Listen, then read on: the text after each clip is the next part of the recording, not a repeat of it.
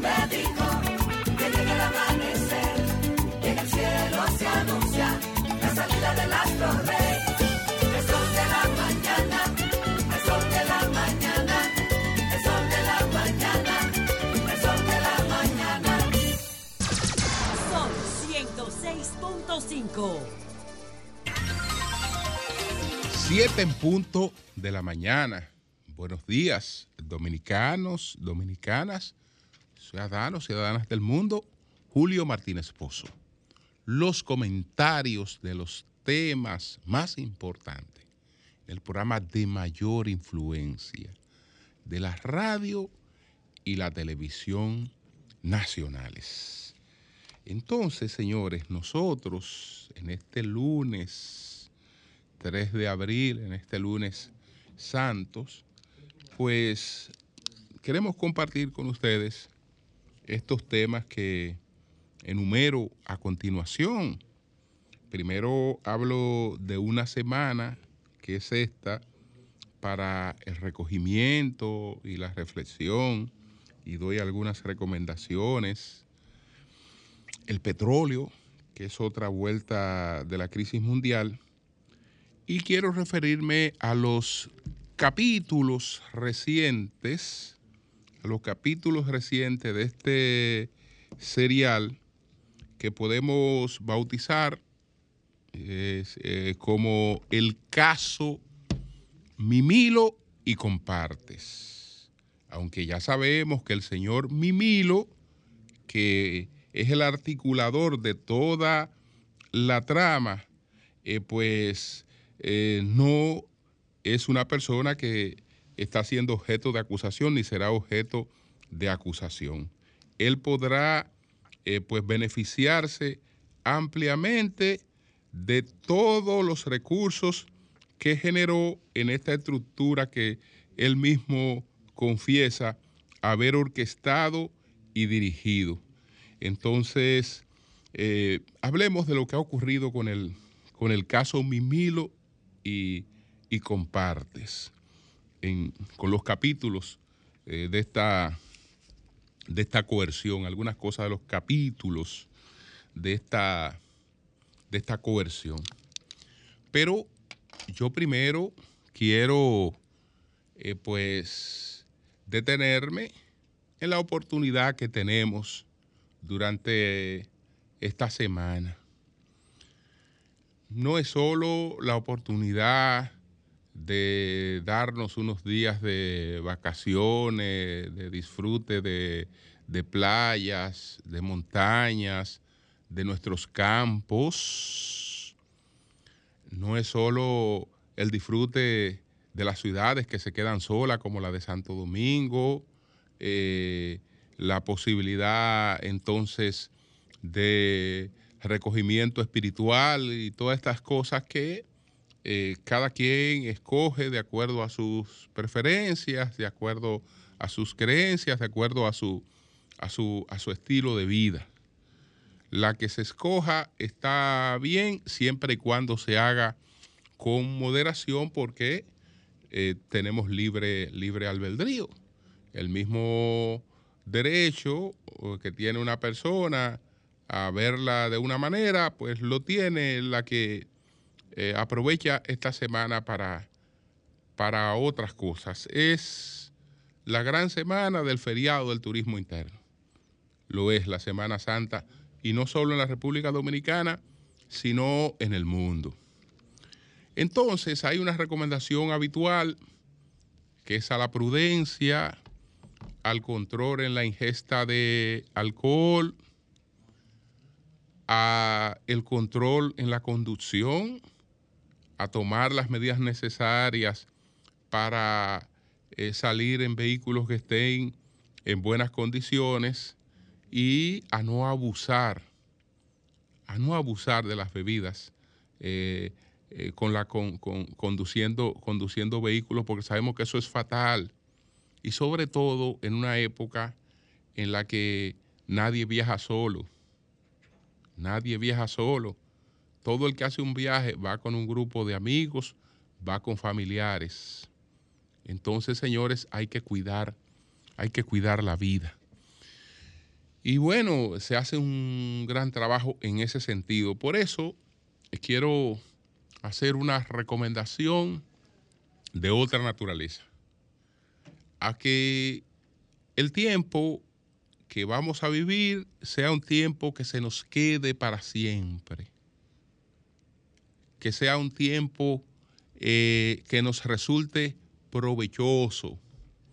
Y sobre todo en una etapa, en unas circunstancias de, del mundo y de la sociedad en la que tenemos que prestarle tanta atención a la salud mental como a la salud física.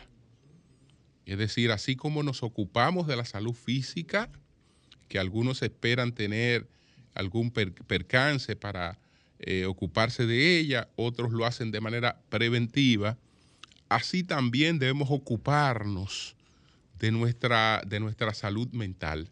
Y lo que yo le sugiero eh, va en el orden de la salud mental y de el deleite, del deleite del espíritu. Señores, no hay mejor manera, no hay mejor manera que hacer de, cualquier momento y sobre todo de los momentos eh, que uno tiene la oportunidad de tener en, en estos días, que yéndose donde usted se vaya, acompañado de un buen libro. No tiene que leerlo completo, porque yo sé que cuando uno sale, uno sale a compartir y la lectura eh, es un proceso de, de aislamiento. Pero acompáñese, acompáñese de un buen libro para que eh, los momentos que usted viva se le queden para siempre y la experiencia que viva sea una experiencia realmente de crecimiento. Muchos entenderán que ese buen libro es la Biblia. Bueno, la Biblia es un buen libro. La, Biblia es un buen libro, eh, pero es un libro que lo tenemos siempre y es un libro, es un libro de cabecera. Yo me refiero a algún libro secular para hacer del, momento, además de lo que los que leen todos los días un, capítulo, eh, un versículo de, la Biblia, además de eso, pues tener la oportunidad de una, de una lectura, de una lectura secular. Eh, usted puede tener tal vez en cualquier rincón un libro que usted no ha leído, que lo tiene por ahí, que lo empezó a ojear, pero que no le ha dedicado tiempo, sáquele tiempo si no, pues eh, puede, puede, puede, puede, conseguir un libro en el formato en el que usted lo entienda, en el formato en el que usted lo entienda, pero el libro es impreso. Y la lectura del libro es la lectura impresa. Por lo menos esa es la más provechosa. Pero si no tiene la oportunidad de tenerlo impreso y lo hace pues de manera digital también también porque lo importante es el contenido. Y el contenido tú lo puedes disfrutar en cualquier formato. Pero indiscutiblemente que el impreso, el impreso es la lectura de los lectores. El que tiene hábitos realmente de lectura, eh, pues eh, en gran medida, aunque use los, tanto los medios digitales, pero eh, es es básicamente más impreso. Y eso no es sinónimo de atraso. Eso no quiere decir que usted esté, que usted esté quedado, porque, ah, bueno, que el que lee el libro impreso, ya eso está, ya eso está fuera de moda. Le tengo, yo le tengo una noticia diferente con relación a eso. Y vamos a, vamos a buscar el, el dato preciso en relación con lo que está ocurriendo, lo que está ocurriendo actualmente con la lectura, que uno entiende que con todos estos cambios tecnológicos, fíjense por ejemplo cómo esos cambios eh, tecnológicos eh, pues afectaron eh, pues el, el periódico impreso.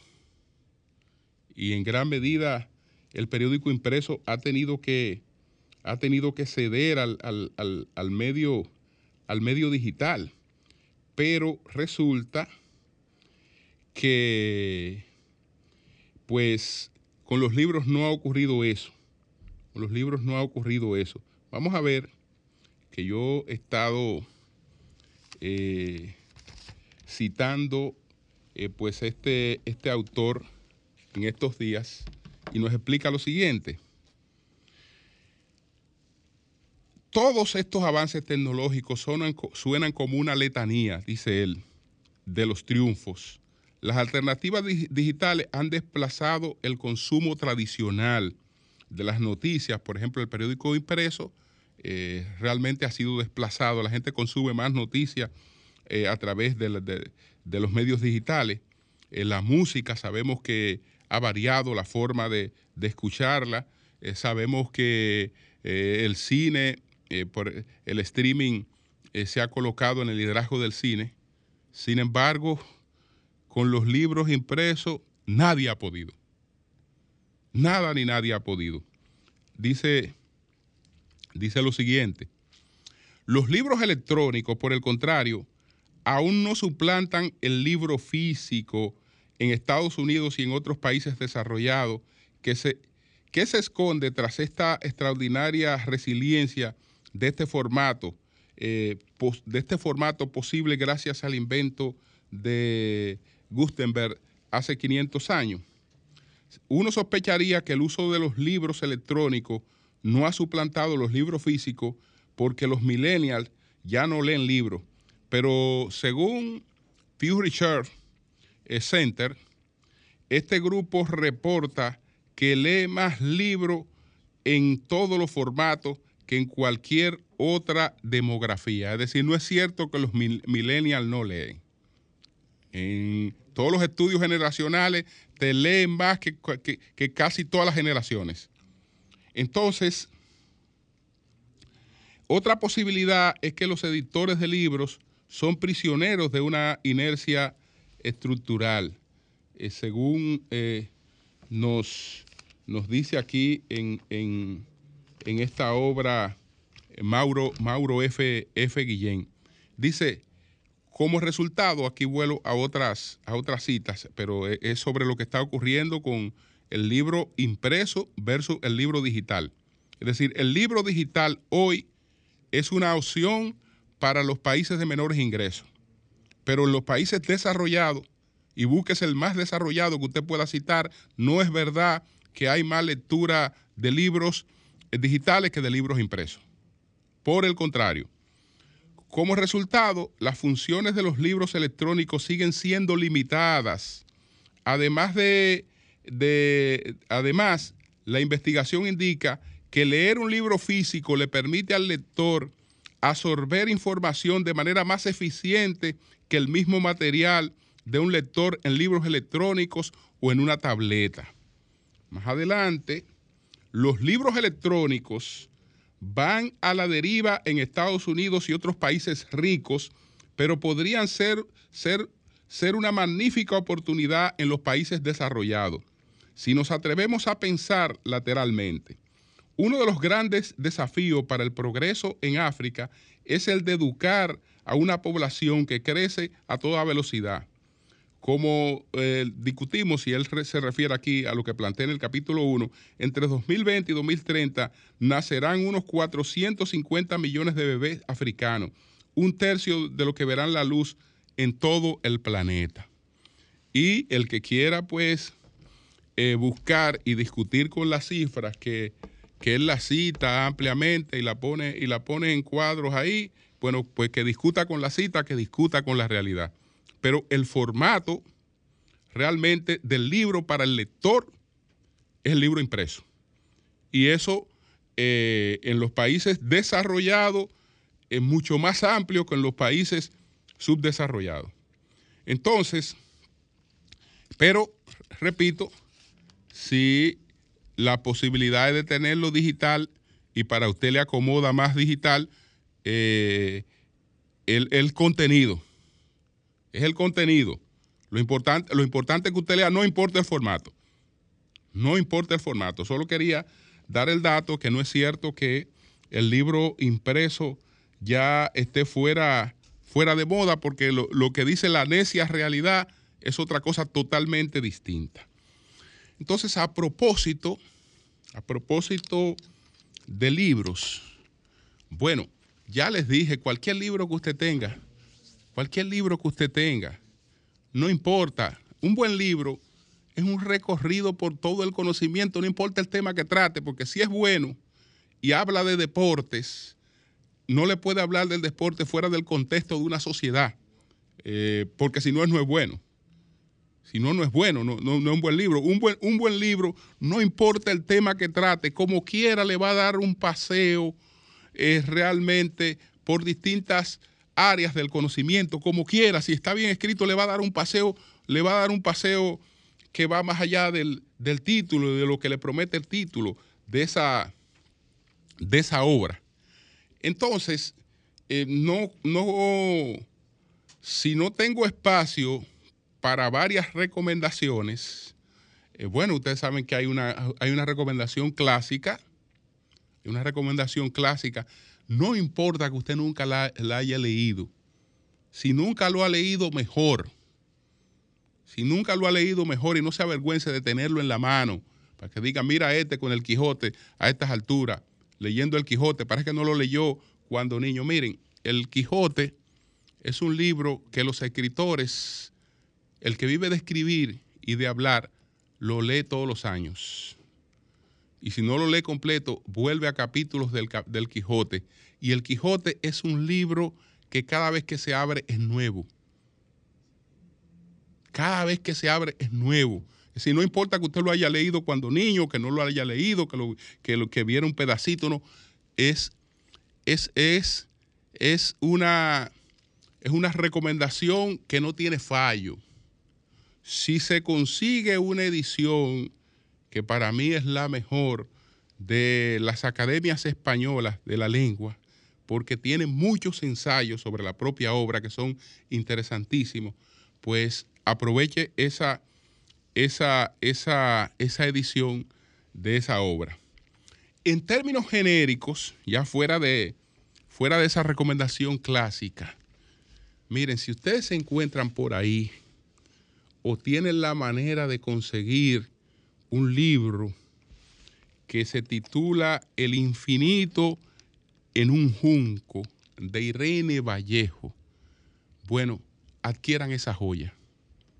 Adquieran esa joya que la van a disfrutar muchísimo, porque estamos hablando de eh, una escritora llana, pero con un cultivo exquisito del lenguaje, de, de la palabra, pero con, con, con, con mucha llaneza. Y, la, y el libro no es otra cosa que una historia del libro, pero una historia fascinante de, de, de todas las etapas que ha recorrido el libro. Y entonces nada aburrida porque no es de libro, es de sociedades de, la que, de, lo, que ella, de, la de, de lo que ella habla, en la que surgieron esos, esos libros, las que surgieron esos libros. Por ejemplo, eh, déjeme compartirle una cita, una cita de ella eh, sobre un consejo que es imprescindible para todos nosotros. ¿Qué dice la autora Irene Vallejo? Irene Vallejo dice lo siguiente. La riqueza es una dádiva de la suerte. La riqueza es una dádiva de la suerte que la quita y la da. La gloria es inestable, la belleza es efímera, la salud inconstante, la fuerza física cae presa de la enfermedad y la vejez. La instrucción es la única de nuestras cosas que es inmortal y divina. La instrucción, eh, pues, dice que la instrucción es la única de nuestras cosas que es inmortal y divina, porque solo la inteligencia rejuvenece con los años y el tiempo, que todo lo arrebata, añade a la vejez sabiduría ni siquiera la guerra, que como un torrente todo lo barre y arrastra, puede quitarte lo que sabes.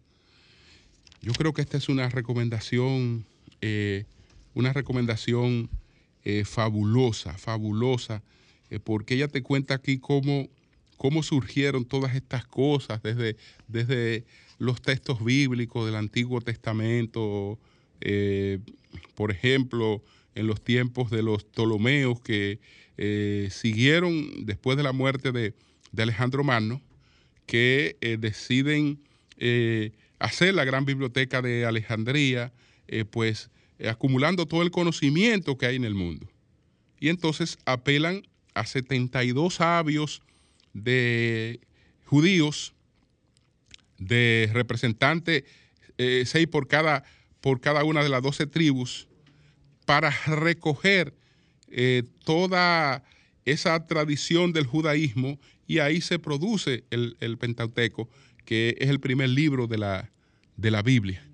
Eh, y, así, y así por el estilo. De manera que si se consiguen esta obra, que todo el que la ha leído, yo no he conseguido una sola persona que, que haya visto este libro, que haya leído este libro que no esté fascinada.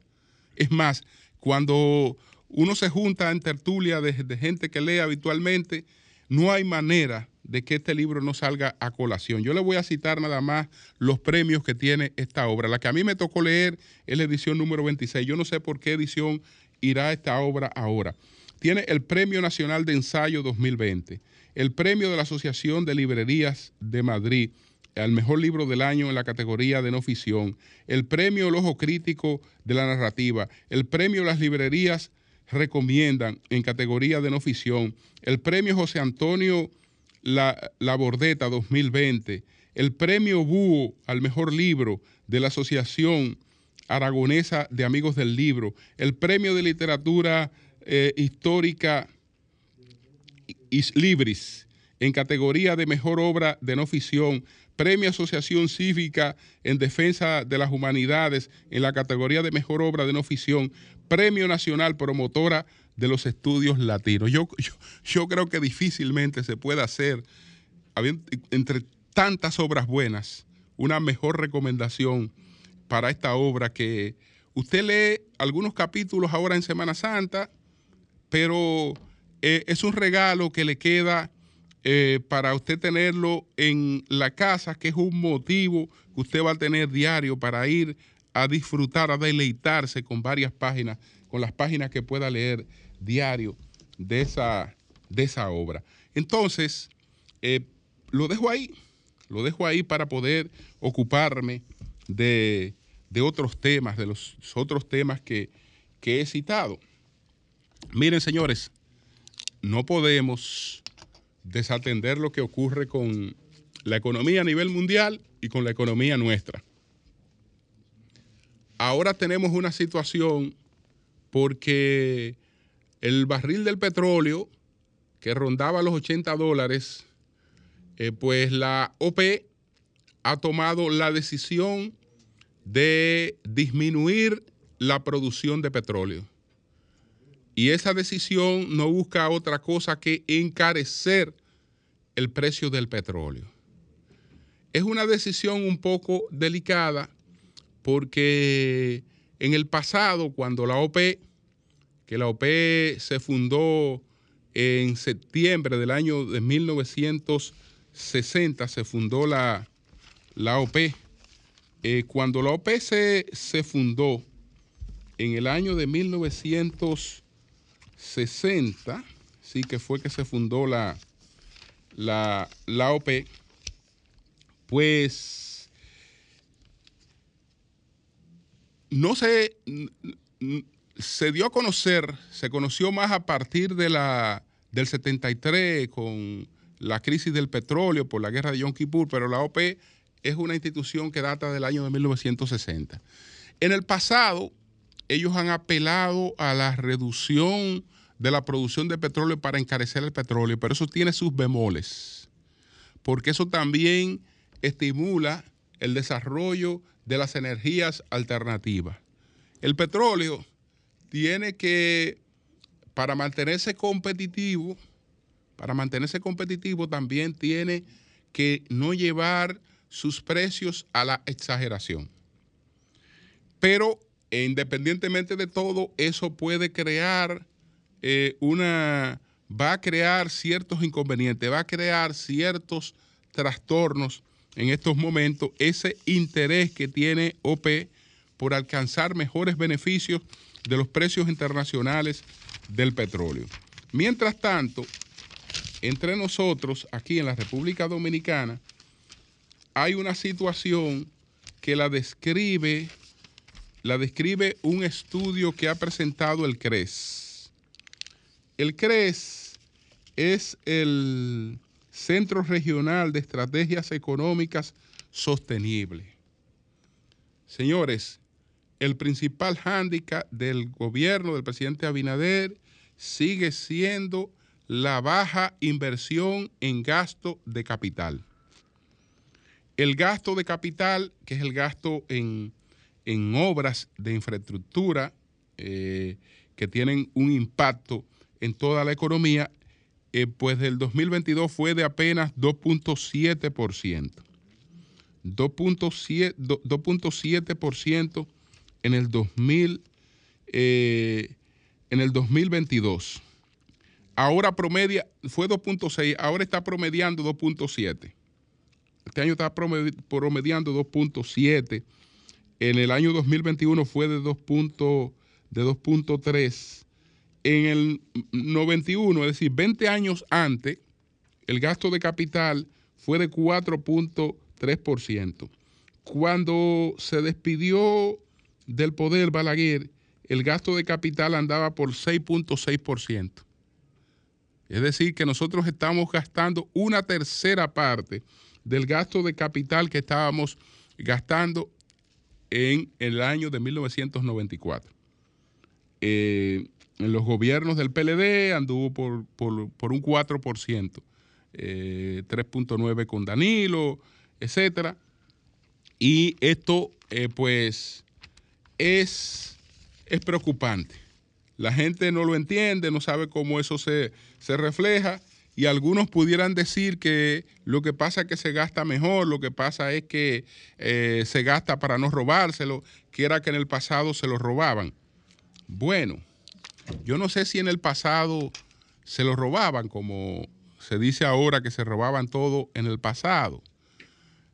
Lo que yo sé es que de lo que se está discutiendo hasta ahora, de lo que se está discutiendo hasta ahora, no había sido lo que se está discutiendo sobre educación, por ejemplo. Que ahí se ha dicho que se gastaron miles de millones de pesos en obras que no se realizaron. O si usted quiere, disminúyale, póngale menos, pero que se gastó un dineral y se contrató un dineral en obras que no se realizaron, en eh, pupitres, en otras cosas que nunca se entregaron. Eso es lo que se dice. Eso es lo que se dice. Y lo que, todo lo que se está debatiendo de, corrupción es otra cosa. Fíjense que en los casos de las expropiaciones, el Ministerio Público lo que alega es que esas expropiaciones no beneficiaban fundamentalmente a los dueños. No, no, es, no es, que, no es que, que se pagara mal, no es que se pagara mal, es que el beneficio no fue justamente para los dueños, el beneficio principalmente era para Mimilo eh, y para José Arturo Ureña y para otras personas. Entonces, eso es lo que está alegando el Ministerio Público. Eh, alguna gente le dirá, ah, no, que con eso se hacía en escuela. No, con eso no se hacía nada. Porque ese dinero le corresponde, eh, era un dinero que había que pagar. Usted dirá, bueno, lo pagaron con más prisa, con menos prisa, pero era un dinero que la constitución dice que hay que pagarlo.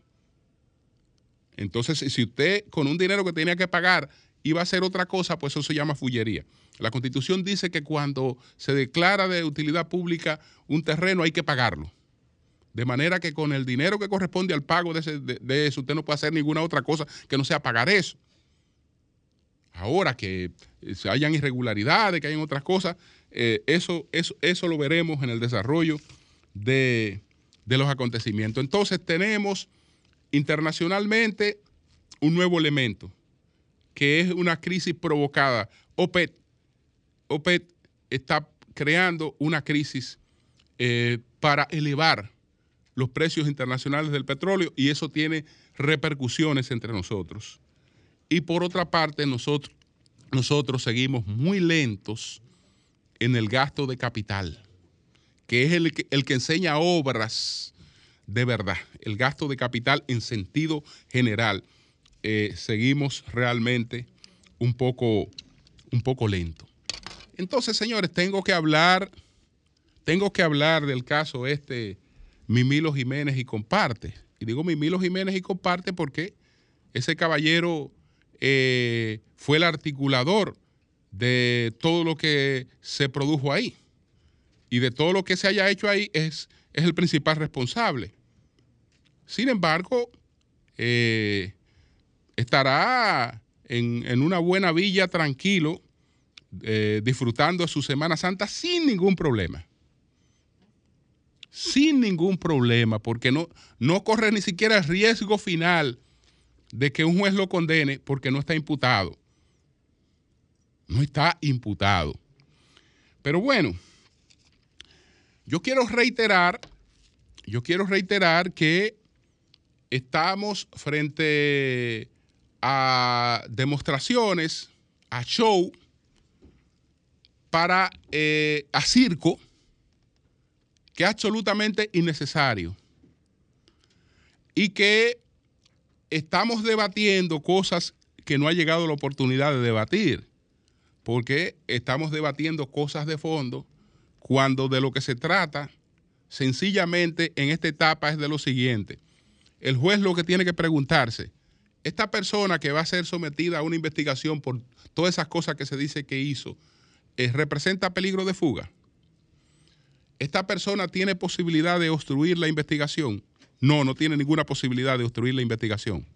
No representa ningún peligro de fuga.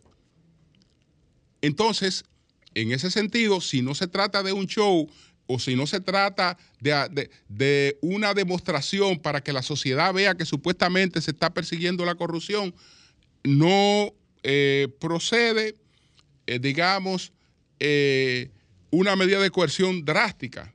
Puede ser una medida de coerción que limite a esas personas a salir del país, que los limite a salir de sus casas, por ejemplo, en los casos más, más extremos, pero en la mayoría de los casos pueden acudir a su proceso sin ningún problema. Lo demás es efecto demostración y el efecto demostración es show. Por eso que le llamo show, porque es efecto demostración. Es decirle a la gente, mira, estamos castigando la corrupción y, la gente no entiende que se está castigando la corrupción si no hay una pena anticipada de 18 meses. Pero eso no tiene que ver con castigo a la corrupción, ni con culpabilidad, ni con inocencia.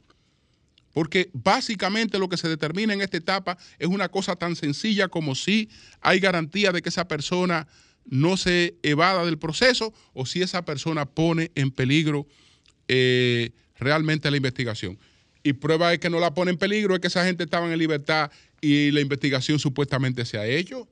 Y miren todo, todos los supuestos escándalos que esto, que esto ha arrojado, todo lo que se ha dicho. Es decir, eso no, no ha representado ningún, ninguna obstrucción, y menos ahora menos ahora que están ya señalados, eh, condenados públicamente, que, que tendrán que actuar con, con mayor limitación. Entonces, eso es un efecto de demostración y efecto de demostración es otra cosa que show.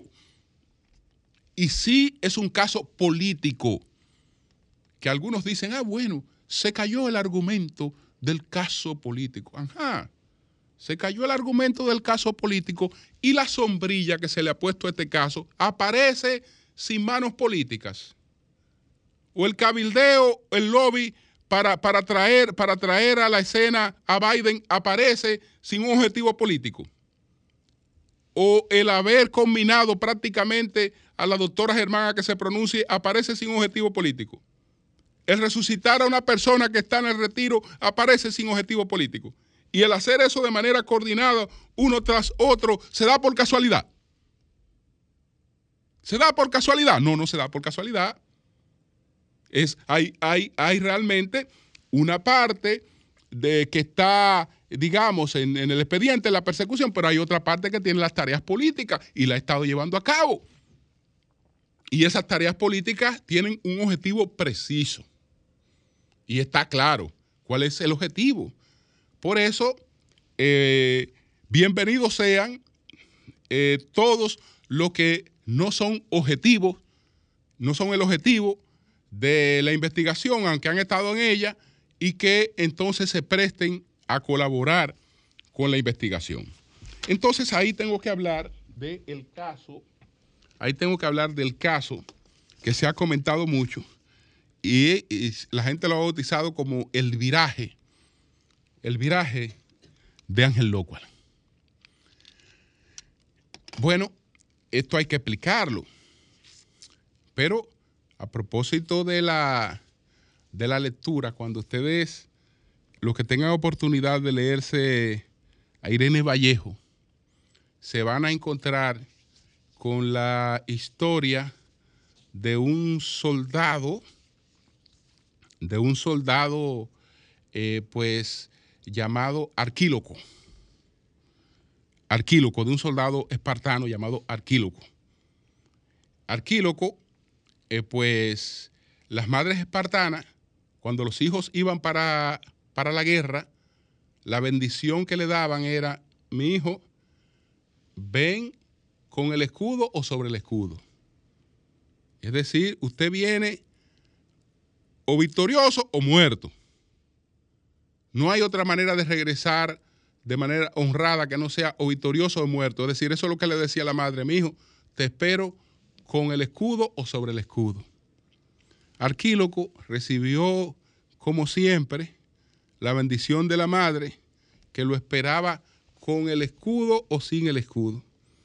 Pero en una batalla con, con Tracianos, él vio el panorama difícil y arrojó el escudo.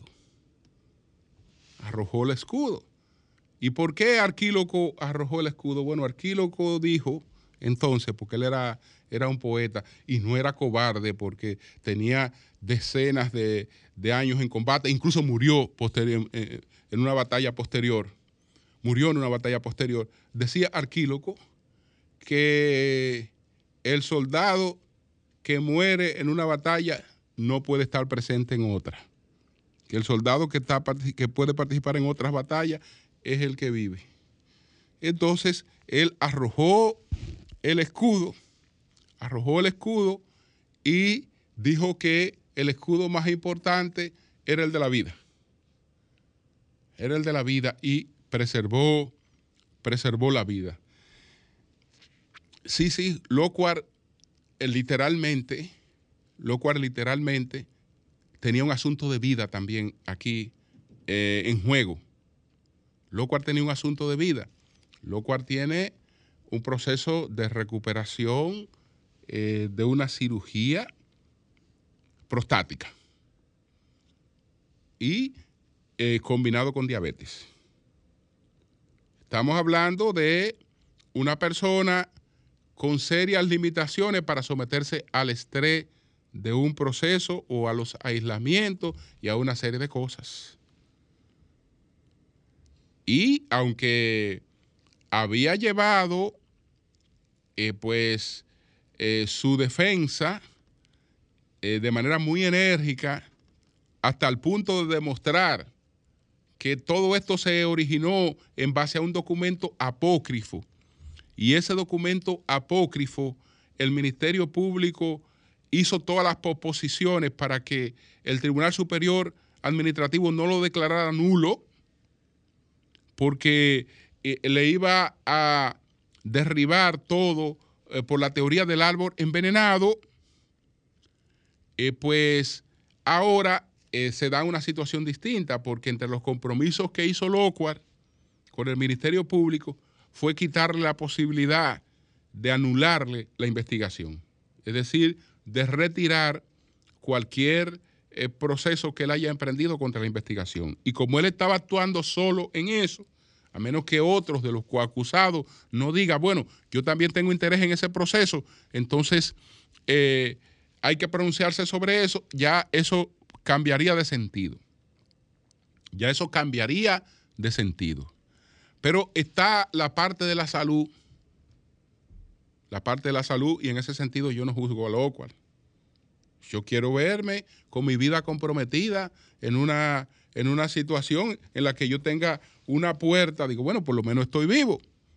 Y tengo más, más posibilidad de sobrevivir en estas circunstancias que en otras circunstancias. Esa, es, esa es una situación. Pero además, lo cual no es, no es el objetivo ahí, lo cual no tiene vínculo con el PLD lo cual no tiene vínculo con el PLD, lo cual no era un objetivo político, lo cual estaba ahí, pero no era, no, era el objetivo, no es lo que se busca. Destruyendo, actuando contra lo cual no se actúa contra el PLD. Entonces, ¿por qué él tiene que echarse encima un pleito que él sabe que no es con él? No, no, no, él dijo, bueno, yo he sido una víctima, ahora me he dado cuenta que todo esto era para la campaña del PLD. Ah, perfecto, porque eh, el, tren se le puede quitar de encima. Pero si ese tren, si ese tren lo han prendido y es para el PLD y al PLD que se quieren llevar por delante y yo no soy del PLD, ¿qué hago en el medio? ¿Qué hago en el medio? Si esto está dirigido, bueno, y se puso a un lado. Se puso a un lado por su salud y se puso a un lado porque él él, él no está dentro de los objetivos políticos de esto no está dentro de los objetivos políticos de esto. Y no me canso, señores, y que hable un poquito más, pero yo hoy me tomo una pausa. Me voy a tomar una pausa de unos días eh, a partir de hoy. Pero no me voy a cansar, no me voy a cansar de repetir esto. No me voy a cansar de repetirlo, porque es importantísimo que lo tomemos en cuenta. Y tal vez lo que yo estoy diciendo hoy en el futuro sea, a quienes beneficie sean lo que, a los que están gobernando actualmente.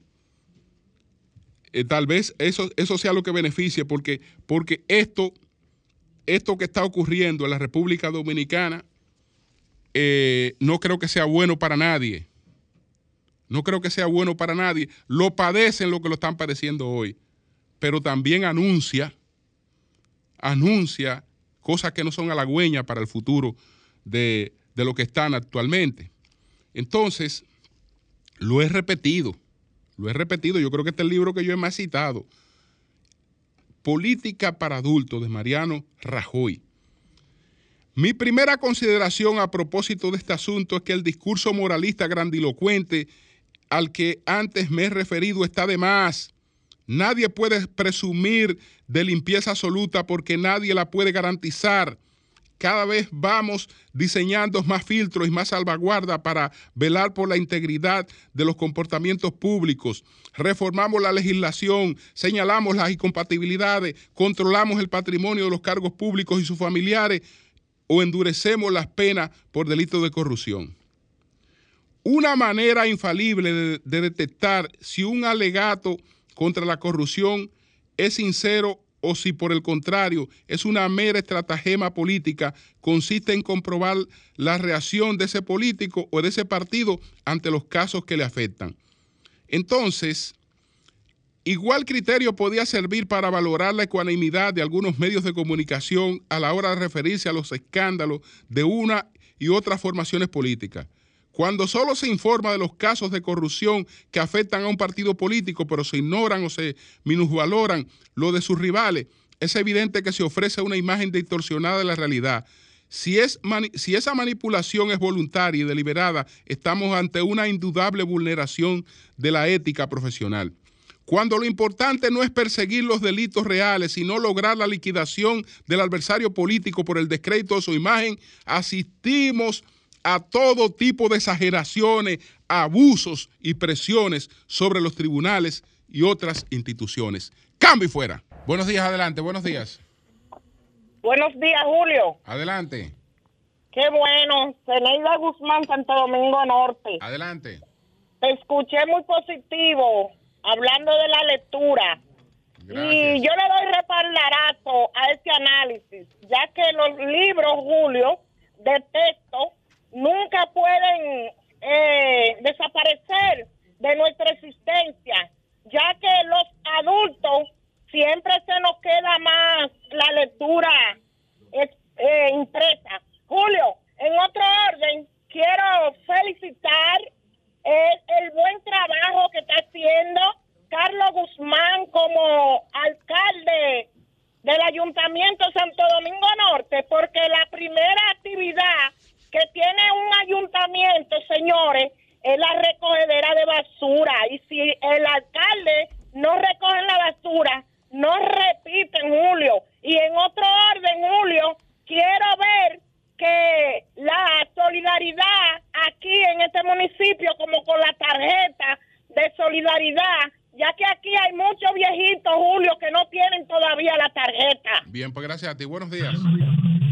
Sí, buenas. Buenos días, adelante. Julio Martínez Pozo. Adelante. Oiga, ese expediente está incompleto. Ahí faltan cuatro gentes que no se puede quedar. Francisco Javier García, Simón Lizardo Mezquita, Danilo Medina y Rubén Villara. Son cuatro gentes que están en la calle. Perfecto, pues gracias a ti. Buenos días, adelante. Buenos días, buenos días. Bueno, Sí. Julio, Adelante. Ciertamente entre tú y Charlie Mariotti, no sé cuál de los dos está pasando más vergüenza con el PLD. Qué difícil, Julio. Buenos días, adelante. Julio, Adelante. Julio Sí, adelante. necesitamos la profundidad de los análisis nacionales e internacionales que tú siempre has tenido. Y aprovecho para decirte que por más que tú que uno quiera el difunto, uno lo lleva al cementerio, pero no se entierra con ellos.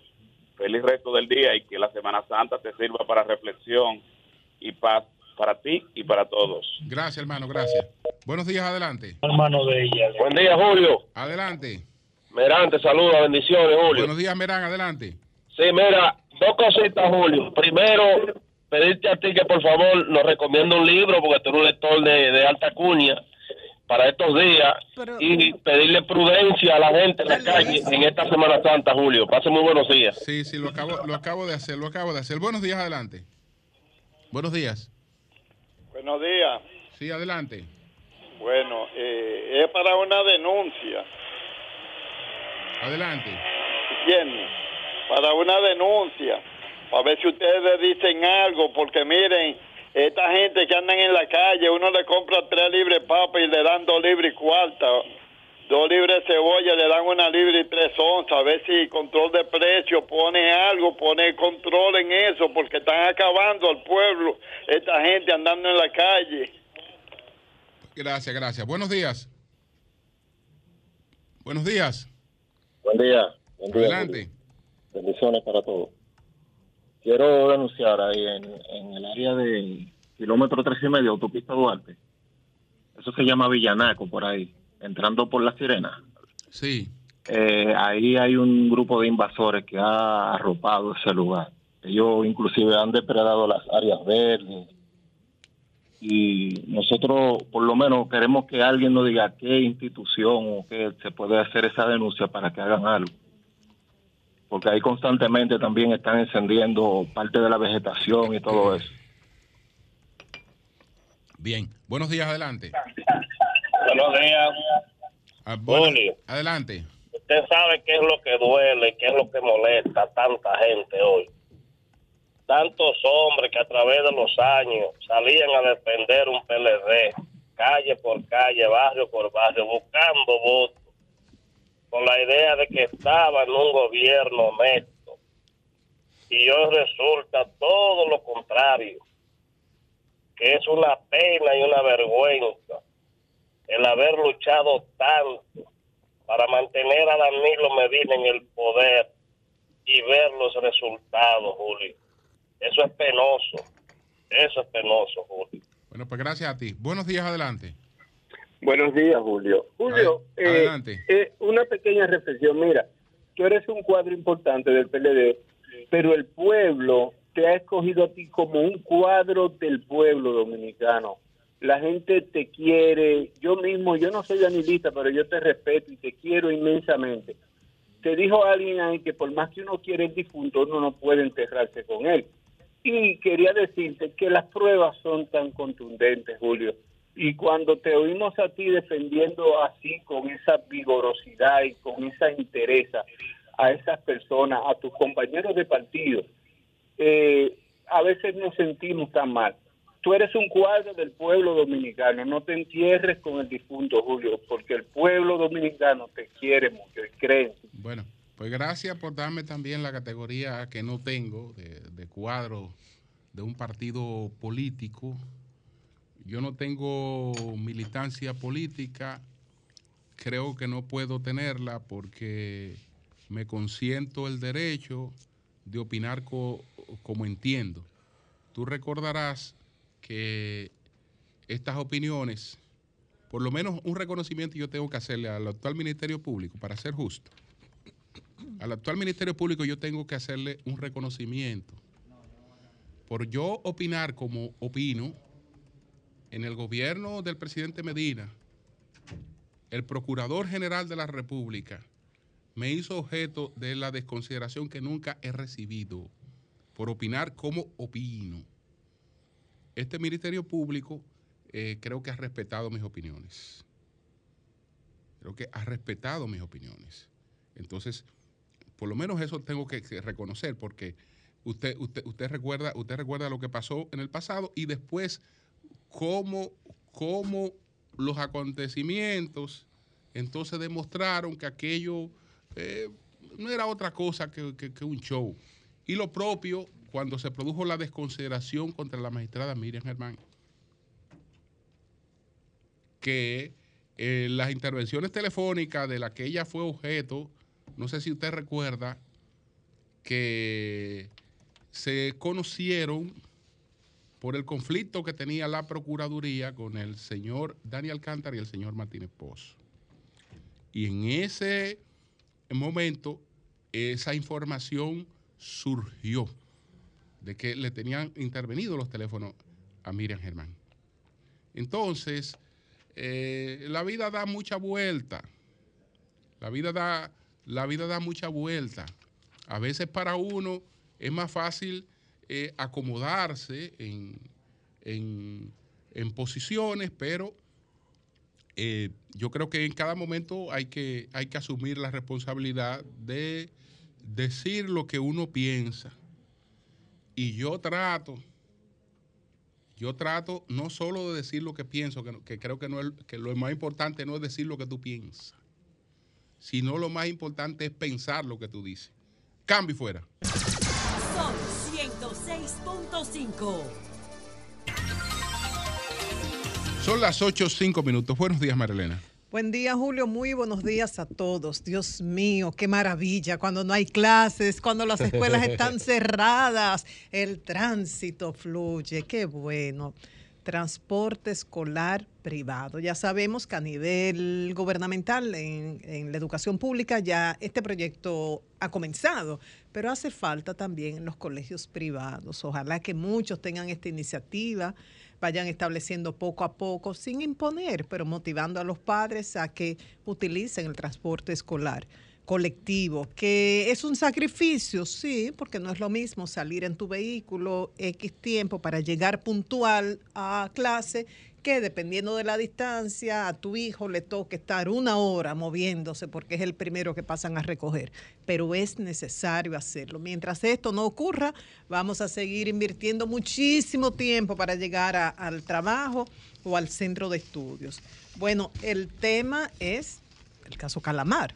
Ayer hubo una audiencia maratónica de cerca de 13 horas y hoy continúa a las 10 de la mañana la audiencia para, esperamos ya que finalicen y se conozca la medida de coerción contra los 20 imputados en dicho caso. Algunos aspectos a destacar de la audiencia de ayer, eh, posiciones de los abogados de la defensa de algunos de los imputados. Por ejemplo, el abogado Eduardo Núñez, abogado de Donald Guerrero, del ex ministro de Hacienda, que decía, bueno, destacaba que su cliente tiene sobrado arraigo, que no ha presentado peligro de fuga. Dice, este expediente se filtró eh, mientras se estaba investigando durante dos años. Él pudo haber, haberse ido, no lo hizo. Pudo haber obstaculizado la investigación y no lo hizo tampoco. Cuestionó también al abogado Eduardo Núñez los acuerdos con el Ministerio Público. Dice, dice él que no tienen asidero jurídico y firma, esto es, di lo que yo quiero que tú digas y así te varío la medida. Argumentos del abogado Eduardo Núñez. Por su parte, los abogados de Gonzalo Castillo, Nacef Perdomo y Laura Acosta decía que hay contradicción entre los argumentos que se han presentado y la realidad, dicen ellos, que se habla de que el supuesto entramado hizo operaciones entre el 2013 y 2016 para la campaña preelectoral de Gonzalo Castillo que ni soñaba, dicen ellos, con ser candidato en esos años. Uno de los argumentos presentados por Laura Costa y Nacef Perdomo. Por cierto, hubo una discusión entre Laura y Jenny Berenice. Ustedes saben que ellas son muy amigas, pero ahora están enfrentadas y ahí que si Jenny Berenice, no sé si le dijo malcriada, y yo le dije, yo soy más malcriada que usted. Bueno, se dijeron de todo, o sea, que esas audiencias van a tener mucha sal, mucha pimienta y algo más. Tanto eh, por Jenny Berenice, que ustedes conocen su estilo, y Laura Cota también. Y en el caso de Peralta, el abogado dijo que presentaron cerca de 100 presupuestos de arraigo, tanto personal, social y comercial. Y dijo también que los testimonios de los delatores culpables y de un condenado, y ahí citó a Milo Jiménez, también a Francisco Pagán, que no son suficientes porque no vinculan a su defendido con esos hechos narrados en ese caso, en la solicitud de, de medida de coerción. Y mientras ocurría esto, la audiencia transcurría. Ayer hubo una manifestación de un grupo de ciudadanos. Antes lo hacían vestidos de verde, en la marcha verde. Ahora estuvieron vestidos de color azul. Ya ustedes saben, el verde es un color ya de la fuerza del pueblo, bueno, el azul del partido de gobierno, y ya no se llaman marcha verde, sino ciudadanos y organizaciones de la sociedad civil. Dice que comenzaron a movilizarse hace siete años con el caso de Odebrecht y que esto varió la visión de la sociedad dominicana que decidió poner fin a la impunidad y a la corrupción y esto eh, determinó los resultados del proceso electoral del 2020, también la designación de doña Miriam Germán y de Jenny Berenice Reynoso y de Wilson Camacho. Hicieron un reconocimiento a estos tres funcionarios del Ministerio Público, la procuradora, el director de la PEPCA y la directora de persecución, y también el trabajo de ese formidable, y voy a leer parte del documento que leyeron eh, en el transcurso de esta actividad, que fue ayer en la tarde eh, frente al Parque Independencia. Dice, el trabajo de ese formidable equipo que lidera a decenas de fiscales y investigadores y técnicos forenses, ha permitido el conocimiento en justicia de grandes casos de corrupción administrativa, como la Operación Pulpo, que evidencia el enorme poder de Alexis Medina para controlar un sistema de compras públicas, la Operación Coral, que envuelve al círculo militar cercano al expresidente Danilo Medina, y la Operación Medusa, que ha evidenciado el esquema de corrupción en torno al ex procurador Jean Alain Rodríguez. Eh, dice este grupo que ese Ministerio Público ha sometido a la justicia a otros casos relevantes, como la llamada Operación 3 en torno a un fraude en la Lotería Nacional, la Operación Falcón, que es un gran caso de lavado de activos en el que participan varios legisladores, la Operación Caracol, que se investiga a ex miembro de las cámaras de cuentas y otros relevantes casos de tráfico de personas inmigrantes, como las operaciones Orquídea y Frontera. Y al finalizar, el, lema era ni un paso atrás, ni un paso atrás en la lucha contra la impunidad, que avanza a los pasos posibles, pero avanza, ni un paso atrás, que la calle es el mayor freno al intento por revocar un proceso que no tiene precedentes en nuestra historia. Ni un paso atrás, porque estamos llamadas y llamados a definir el futuro de nuestra democracia. Mientras tanto, vamos a esperar cómo concluye la audiencia para determinar la medida de coerción en los imputados del caso Calamar.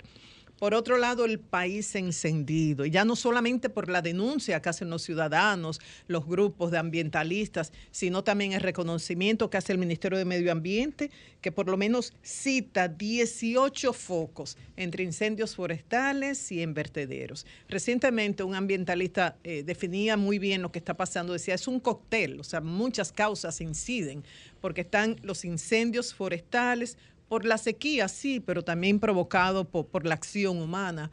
Eh, la quema en vertederos, eh, la quema de basura en propiedades, pero también un gadejo, un deseo de protestar, de hacer daño, porque Esto no es solamente eh, limpiar terrenos. Entonces, el Ministerio de Medio Ambiente tiene una rueda de prensa hoy a partir de las 3 de la tarde en la sede de la institución para actualizar e informar a la prensa sobre eh, el nivel en que están estos fuegos. Dice que hay 30 personas ya detenidas, acusadas de ser responsables de provocar eh, algunos de estos fuegos, que han identificado a propietarios de terrenos y residentes en diferentes zonas del país como responsables de estos fuegos, que hasta el momento el CEMPA, que es el Servicio Nacional de Protección Ambiental, ha, ha detenido ya a 30 personas y que la mayoría de estos fuegos es por actividad humana. Están trabajando junto al COE, el CEMPA, el Ministerio de Defensa, entre otras instituciones y, claro, los bomberos eh, forestales. ¿Cuáles son estos focos? Dice, en la Laguna de los Caos, en el Parque José del Carmen Ramírez, entre San Juan y Asa. Dicen que este incendio forestal ya fue eliminado. Dice también que a, este nivel está un fuego en, los Haitises, en el punto específico Trepada Alta. Controlado en un 95% e incendios en Dajabón, en San José de las Matas, Espaillat y La Romana que se encuentran en un nivel de control del 90%, incendios en el Ceibo, La Altagracia y Duarte. Ustedes se fijan, es todo el territorio nacional. Eh, fue eliminado fuegos en Barahona, Pedro Brán y Rancho Arriba, en San José de Ocoa.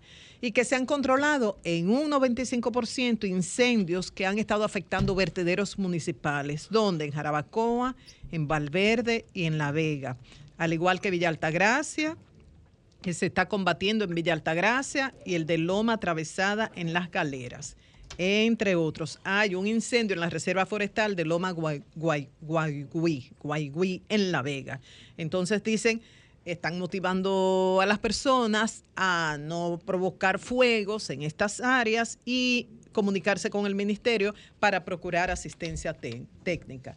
Eh, por otro lado, estuvimos conversando con la magistrada Olga Dinaya Averías, la titular de la Dirección de Niños, Niñas y Adolescentes. A propósito del caso, ustedes recuerdan el viernes vino un señor que un señor que tiene una situación con su hijo de casi siete años y su expareja. Entonces, la buena noticia es que este caso está bajo investigación.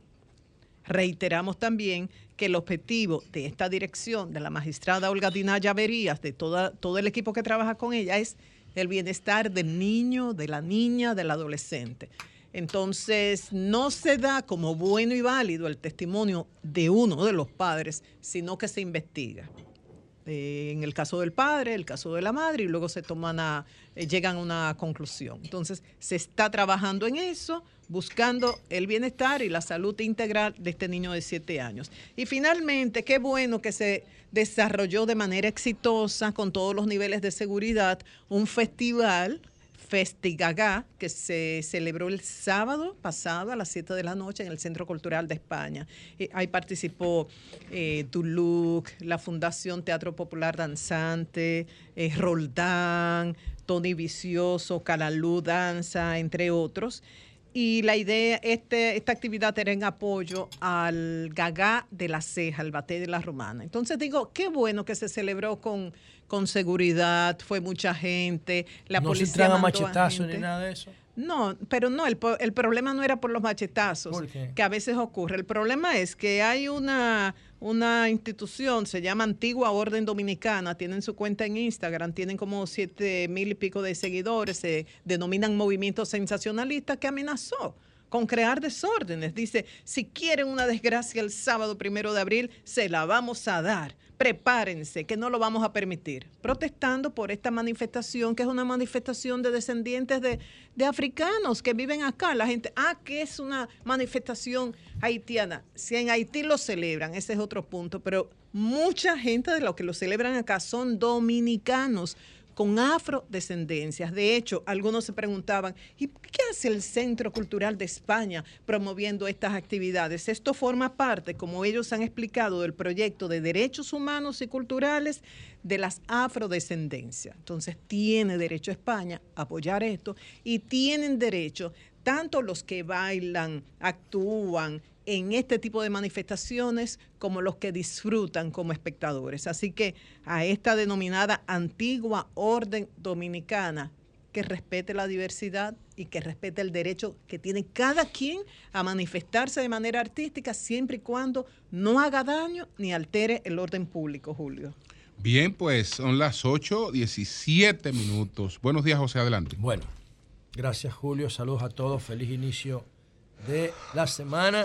Bueno, estamos en el inicio de la Semana Santa y yo quiero poner tres notas sobre ese tema y una sobre un acontecimiento histórico que acaba de ocurrir, ah, que acaba de ocurrir en los Estados Unidos, que es el país que más influye culturalmente sobre el planeta y el país que encabeza la lucha chatarra y absurda frente a las drogas. La NBA, que es una de las instituciones deportivas que más invierte en investigación, acaba de anunciar el nuevo acuerdo, el pacto colectivo laboral entre la liga, los dueños de equipo y los jugadores de la liga. Y uno de los aspectos más importantes de ese pacto es que la NBA no va a seguir penalizando el consumo de marihuana. Eso es un acontecimiento histórico porque los países que no invierten un peso en investigación como este, que no invierte un peso en nada, siguen con esa penalización chatarra, no entendiendo el impacto positivo para el Estado que puede tener la legalización de la droga y mirándolo a través de la visión totalmente mostrenca e interesada de quienes eh, decidieron penalizar el consumo de droga después de la penalización fallida del consumo de alcohol hace 100 años, en 1920. Entonces vamos a estar hablando con más detalle de eso, en qué consiste la decisión de la, de la NBA, de la liga principal de baloncesto del mundo, que acaba de, de despenalizar el consumo de marihuana. Entonces, por otro lado, señores, yo quiero empezar hablando de la Semana Santa desde una perspectiva distinta. Y vamos a empezar con el tránsito. No, vamos a empezar con. Vamos a empezar con, con el tema de, de la, del azúcar, porque en Semana Santa la, el plato estacional de la República Dominicana es la, son las habichuelas con dulce. Es un acontecimiento. También se incrementa el consumo de pescado en Semana Santa, pero en realidad las habichuelas con dulce son insustituibles en estos días. Eh, desde hace par de semanas ya que se pone la ceniza en la frente, ahí empiezan a comer habichuelas con dulce. Yo digo que la habichuela con dulce, si tú la comes fuera de esta época, no saben igual. No saben igual, aunque no, es lo mismo. Hay como una conexión eh, con ellas en la época de la Semana Santa. Honestamente, yo no sé de dónde viene eso. Si alguien sabe por qué la Semana Santa se asocian con las habichuelas con dulce, que nos lo escribe en los comentarios, porque realmente yo no he encontrado ese dato. Ahora, lo que sí yo he encontrado es que el azúcar te mata. El azúcar te jode. El azúcar alimenta los tumores del cáncer. El azúcar te, te crea obesidad. Y después de la, del sobrepeso viene la obesidad y después viene la diabetes tipo 2. Y te jode. Y te enferma. Y de eso sí yo estoy convencido. Y entonces, suerte que la habichuela con dulce solamente se consume con intensidad en Semana Santa. Y yo no sé si los médicos entiendan que uno puede, dentro de una vida disciplinada, hacer un paréntesis para saltarse de habichuela con dulce durante esta semana o dos semanas, la que antecedió y esta. Yo no sé. Pero yo sí recomiendo que sean moderados en ese aspecto. Y los que no puedan ser moderados, los que quieran ir más un poquito más allá, hagan lo que yo estoy intentando hacer, que es hacer una habichuela con dulce de stevia. A ver qué pasa. Hice un primer intento y me quedó mal. Pero, Pero yo- todo es ensayo, error, ensayo, error, Claro, ensayo, ensayo, error. la vida es eso, la ciencia es eso, la civilización es eso. Hay que encontrar el punto de equilibrio, pero la stevia tiene una capacidad de endulzar o de endulzamiento 300 veces mayor que la caña de azúcar. 300 veces mayor. Pero no te dispara la insulina. El cuerpo no la percibe como, como azúcar, como energía. Y por eso los expertos dicen que esto es una planta maravillosa. Porque endulza los alimentos. Hay otros que tienen una capacidad de suprimir el sentido del gusto y dicen, no, yo voy a beberme el café amargo, yo voy a beberme el chocolate amargo, porque tienen su sabor natural, o, pero es difícil usted comerse una habichuela con dulce sin azúcar, sería una locura, ¿no? La que le quita la esencia. Entonces vamos a tratar de endulzar eso con stevia. Si yo fuera el presidente Abinader, yo sacara el azúcar añadido de todos los programas públicos de alimentación. Si yo fuera el presidente Abinader, van a empezar a quillarse esta generación, que se quillen, importa, pero las que vienen van a formar parte de una generación más sana, más limpia y más educada desde el punto de vista de la alimentación. Yo lo sacara, lo sacara de los comedores económicos, sacara el azúcar de añadida de bienestar estudiantil, la sacara, sacara el azúcar de las cárceles, lo sacara, sacara el azúcar de los hospitales, lo sacara. Porque es un buen proyecto para doña Raquel. Sí. La primera el plan social de la presidencia, sacar el azúcar. Sí, eso lo hizo Michelle Obama en Estados Unidos. Y ellos, los dos, que lucen, que se cuidan mucho, Claro, que claro. tienen mucha conciencia de la alimentación. Claro, sí lo que- hicieron. Es, es muy difícil en Estados Unidos porque en Estados Unidos confunden la libertad con el libertinaje, con el desorden, con que tú puedas hacer lo que te dé la gana. No, es mi derecho beberme eh, cuatro galones de Coca-Cola. El problema es que cuando tú te enfermas, el Estado es que paga la factura. Eso es lo que pasa.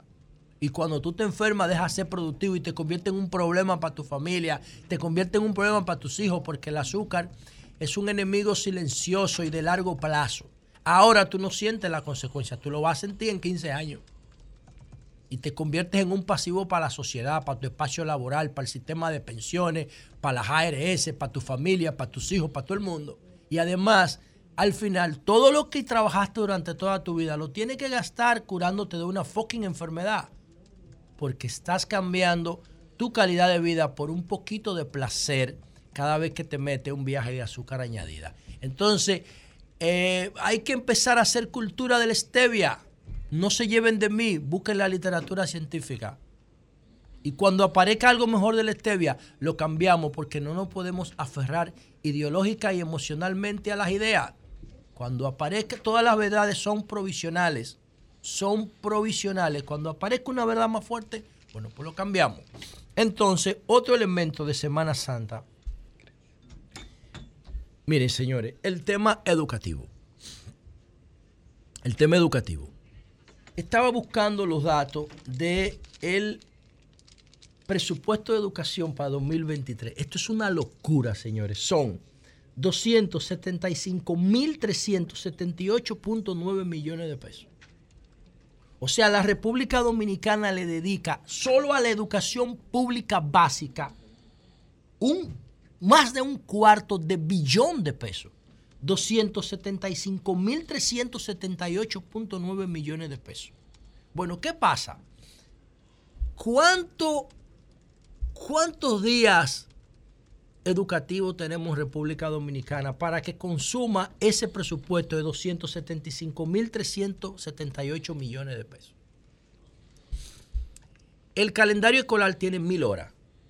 Mil horas. Entonces, si nosotros dividimos 275, perdón, si dividimos mil horas entre cuatro horas que tiene un- una jornada escolar, te da 250, te da 250 jornadas educativas.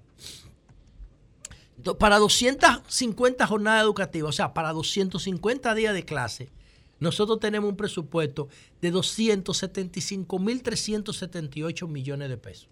Entonces, eso da, vamos a quitar los 25 mil, vamos a quitar eso. Vamos a dejar los 250 mil millones entre 250 jornadas laborales. Eso da mil. Cada día de clase, señores, le cuesta a la sociedad dominicana mil millones de pesos. Entonces, ¿por qué yo estoy haciendo esta, esta, este cálculo? Por lo siguiente. Nosotros ya el viernes no se dio clase, porque era de que viernes de dolores, un disparate, de que viernes de dolores. Entonces, ahora no va a haber clase, estos cinco días, ya van seis jornadas. Y el lunes que viene no va a haber clase, porque se lo roban, claro, no va a haber clase. Eh, de cada 100 niños, el lunes que viene van 20. Entonces, vamos a suponer que el lunes que viene haya clase y vaya el 100% de los niños. Se pierden seis jornadas de clase en la República Dominicana por la Semana Santa.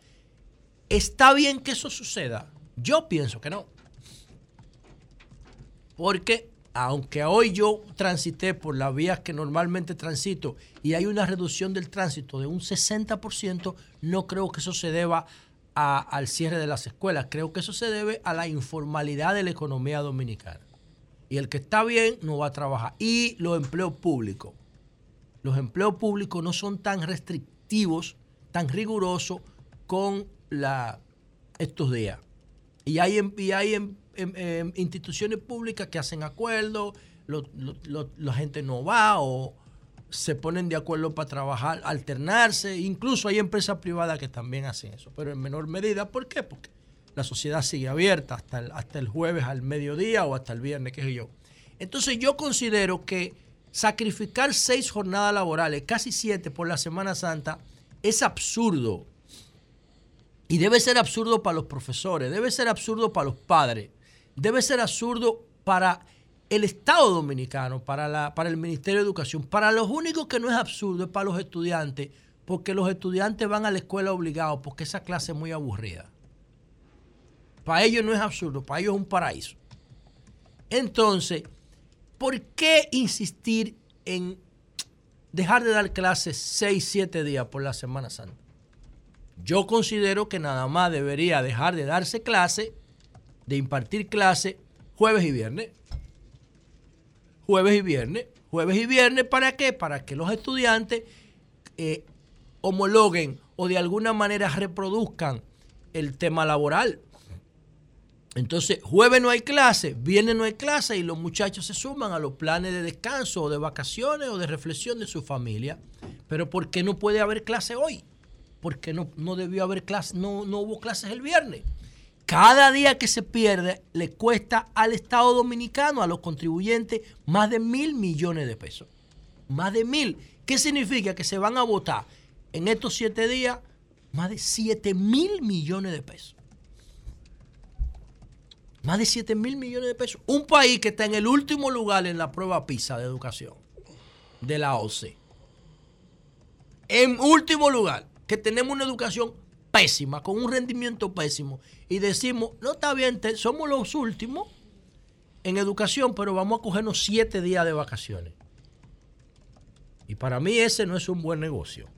No es un buen negocio, es un patrón cultural que debemos romper que debemos romper y pienso que el Ministerio Público, el Ministerio de Educación, perdón, debería llevar la voz cantante con este tema de no perder siete días de clase por la Semana Santa. Si le preguntaran a Jesucristo, un tipo que era un filósofo, lo más probable es que dijera, no, no, no, vamos a dar clases, que lo que más necesita esta sociedad es el tema de la educación. Por otro lado,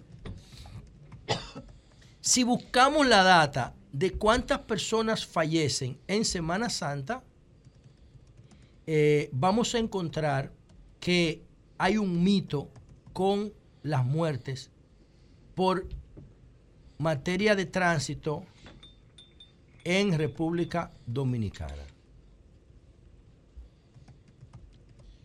Yo tengo este dato aquí, que lo busqué el pasado viernes. Dice aquí que en una década, durante la Semana Santa, fallecieron en República Dominicana 260 personas. El 82% de esas víctimas falleció a causa de accidentes de tránsito. 8 de cada 10 es por accidentes de tránsito. 260 personas fallecieron, 260 dominicanos, 260 en 10 Semanas Santas. ¿Qué significa esto? Esto da 26 fallecimientos por cada Semana Santa en promedio. Esto puede subir o bajar. El año pasado creo que fueron 40. Ok.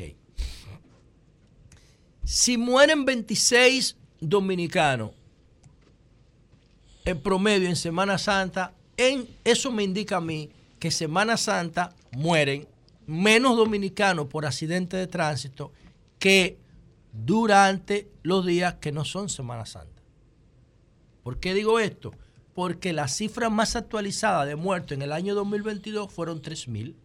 Entonces, si tú divides 3.000 entre 365, te va a dar 8.2. Entonces, 8.2, tú lo multiplicas por 7 y te va a dar 57.4 personas mueren semanalmente en República Dominicana por accidentes de tránsito. Lo que significa que si tú divides esa cifra entre 2, te va a dar 27.2. Y el conteo de muertos por Semana Santa da 26 por año. Entonces, en Semana Santa, las muertes por tránsito se reducen a la mitad o más. Porque recuerden que por tránsito son 8 de cada 10. Es la mitad de los dominicanos fallece. El promedio es 4 por día, 4.1 por día en Semana Santa. Entonces, ¿por qué ocurre eso? Bueno, por dos razones fundamentales. Porque en Semana Santa se cumple la ley de tránsito, o por lo menos hay un esfuerzo por cumplir la ley 63-17. Hay operativos de carreteo que son sumamente importantes. Hay más vigilancia en las calles, hay más vigilancia en los puestos, en los lugares de alto riesgo, y hay brigadas de la defensa civil eh, alertando a la gente a que maneje con precaución. Y hay una, todos los medios de comunicación tienen el mismo discurso de que hay que manejar con preocupación. Eso significa que los datos indican que la muerte en Semana Santa se reducen a la mitad con relación a las semanas que no son santas. Hay que seguir con ese discurso porque definitivamente, definitivamente tiene buen resultado, sobre todo esos carreteos y la presencia de las autoridades en las calles. Es un mito que en Semana Santa muere mucha gente por tránsito. No, se reduce a más de la mitad. Por último, aquí me estoy bebiendo mi chocolate con stevia. Por último. Espero que sea chocolate orgánico también. Orgánico y con El stevia. chocolate, Eso es riquísimo. Entonces, señores, miren. Por último, la NBA acaba de anunciar en el nuevo pacto laboral con los jugadores uno de los de los puntos de ese pacto es que la NBA no va a seguir incluyendo la marihuana en los exámenes de drogas que hace la liga para prevenir que algunos jugadores usen sustancias prohibidas para mejorar el rendimiento. Entonces, la, la- la marihuana figuraba en la lista de sustancias prohibidas de la NBA como figura en la mayoría de las ligas. Aquí hay un tema de contexto porque recuerden que, por ejemplo, eh, el equipo del Miami Heat o de los Yankees de, los Knicks de Nueva York o Brooklyn Nets son dos equipos de New Jersey Knicks y, y los eh, New York Knicks de Nueva York o el Heat de Miami de Miami o Orlando de la Florida, Orlando Magic. En esos estados la marihuana está permitida, incluso para uso recreacional. Entonces lo que está permitido por la ley, ninguna liga privada lo puede prohibir. Pero hay estados donde está prohibido el consumo de marihuana. Entonces, ¿qué hizo la liga? En el 2020, en la pandemia, la NBA hizo una burbuja. Una burbuja. Y en esa burbuja metió los equipos que habían clasificado para los playoffs. Los metió en la burbuja y en esa burbuja hicieron un experimento. Midieron el comportamiento de los jugadores y fueron, permitieron el consumo de cannabis. De 2020 hicieron un estudio y determinaron que el cannabis no afectaba el, el desempeño de los jugadores. No significa que los jugadores deberían fumar jugando en la cancha. Porque cuando tú estás jugando en la cancha no deberías meter en tu cuerpo nada más que no sea agua. Porque el desempeño inmediato pudiera haberse afectado porque eso es un psicoactivo, el cannabis. Ahora, en el contexto de la burbuja, de que ellos estuvieron ahí unos dos meses, tres meses, yo no sé, no afectó el desempeño ni el comportamiento ni nada. Y eso se suma a todos los estudios que se han hecho de que es mucho más favorable tú tener la droga legal y a la vista que clandestina y esconderla. Porque cuando tú la tienes legal y a la vista, tú resuelves un paquete de problemas. Y te quedas solamente con el tema de la adicción, como pasa por ejemplo con el tabaco. El tabaco genera adicción y ya, pero nadie se está entrando a tiro por una, por una caja de cigarrillo en la calle. No te genera adicción. ¿Y qué ha hecho la ciencia ahora? Ha creado el cigarrillo electrónico, que es una maravilla de la humanidad que deben darle un premio Nobel. Porque el cigarrillo electrónico resuelve el problema de el humo que sale del de la combustión del tabaco, que es lo que tiene el 90% de sustancias cancerígenas el fucking alquitrán.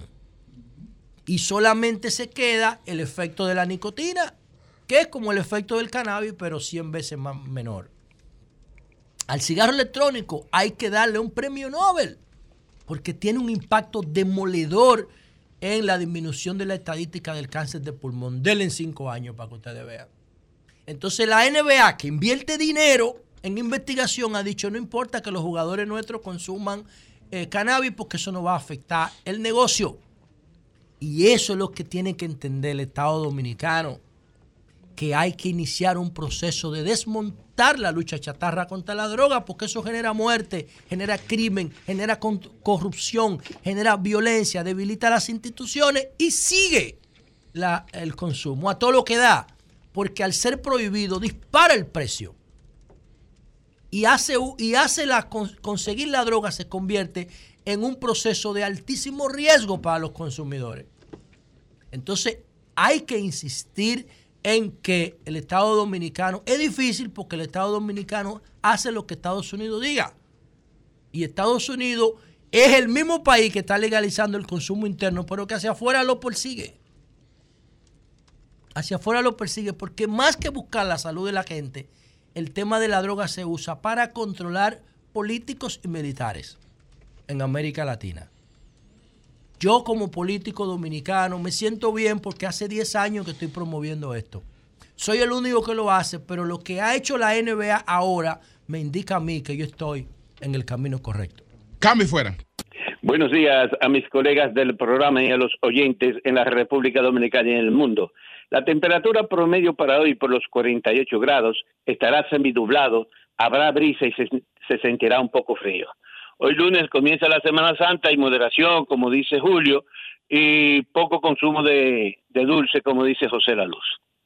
Bien, Estados Unidos, donde reciben más de 2 millones de dominicanos, es el país con más catástrofes climáticas extremas e intensas, costosas, variadas y frecuentes que, en cualquier otro lugar del planeta, dijeron expertos. Dos océanos, el Golfo de México, las montañas rocosas, penínsulas que sobresalen como Florida, frentes de tormenta que chocan y la corriente en chorro se combinan para generar naturalmente el clima más desagradable, aseguran los expertos. Se esperan situaciones más extremas, dijo el jefe de la Administración Nacional Oceánica y Atmosférica. Por otra parte, la aerolínea aérea JetBlue, por donde viajan cientos de miles de pasajeros al año, recortará semanalmente a partir de esta primavera y el verano vuelos desde y hacia Nueva York. La medida tendrá un alto impacto no solo para la empresa, también para los clientes. La escasez de personal sigue afectando a las diferentes líneas aéreas y la medida es particularmente impactante para JetBlue ya que tiene su sede en la ciudad de Nueva York porque la gran mayoría de sus vuelos despegan o aterrizan en la Gran Manzana o transitan por su espacio aéreo. En otra información, el 80% de los residentes en Estados Unidos se opusieron a que se aumente la edad de jubilación para el Seguro Social de 67 a 70 años, según una reciente encuesta de la Universidad de Quinnipiac. De aprobarse, decenas de miles de dominicanos residentes en el territorio estadounidense serían afectados. Si bien la edad plena de jubilación en los Estados Unidos es generalmente 67 años, las personas pueden decidir cobrar temprano y retirarse a los 62, aunque sus pagos serán más bajos. Los legisladores republicanos son los que han propuesto el aumento de edad. Insólito.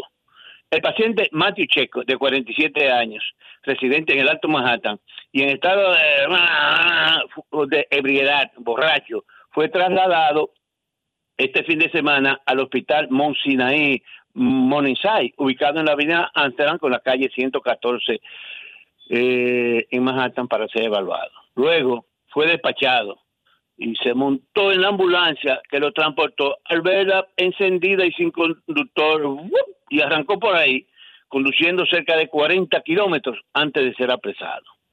Atención a los dominicanos residentes en los Estados Unidos.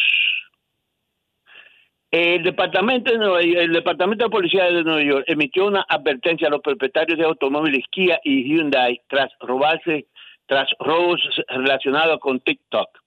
3.8 millones de vehículos Hyundai y 4.5 millones de Kia se lo han robado en Estados Unidos porque le falta un dispositivo antirrobo clave según la última actualización federal. Los delincuentes solo necesitan un cable USB y ese cable de carga simple que se usa para cargar nuestro dis- dispositivo electrónico ahora ha podido usarse para encender uno de estos vehículos. La policía dice que los, que los Kia y Hyundai fabricados después del 21 no tienen este problema.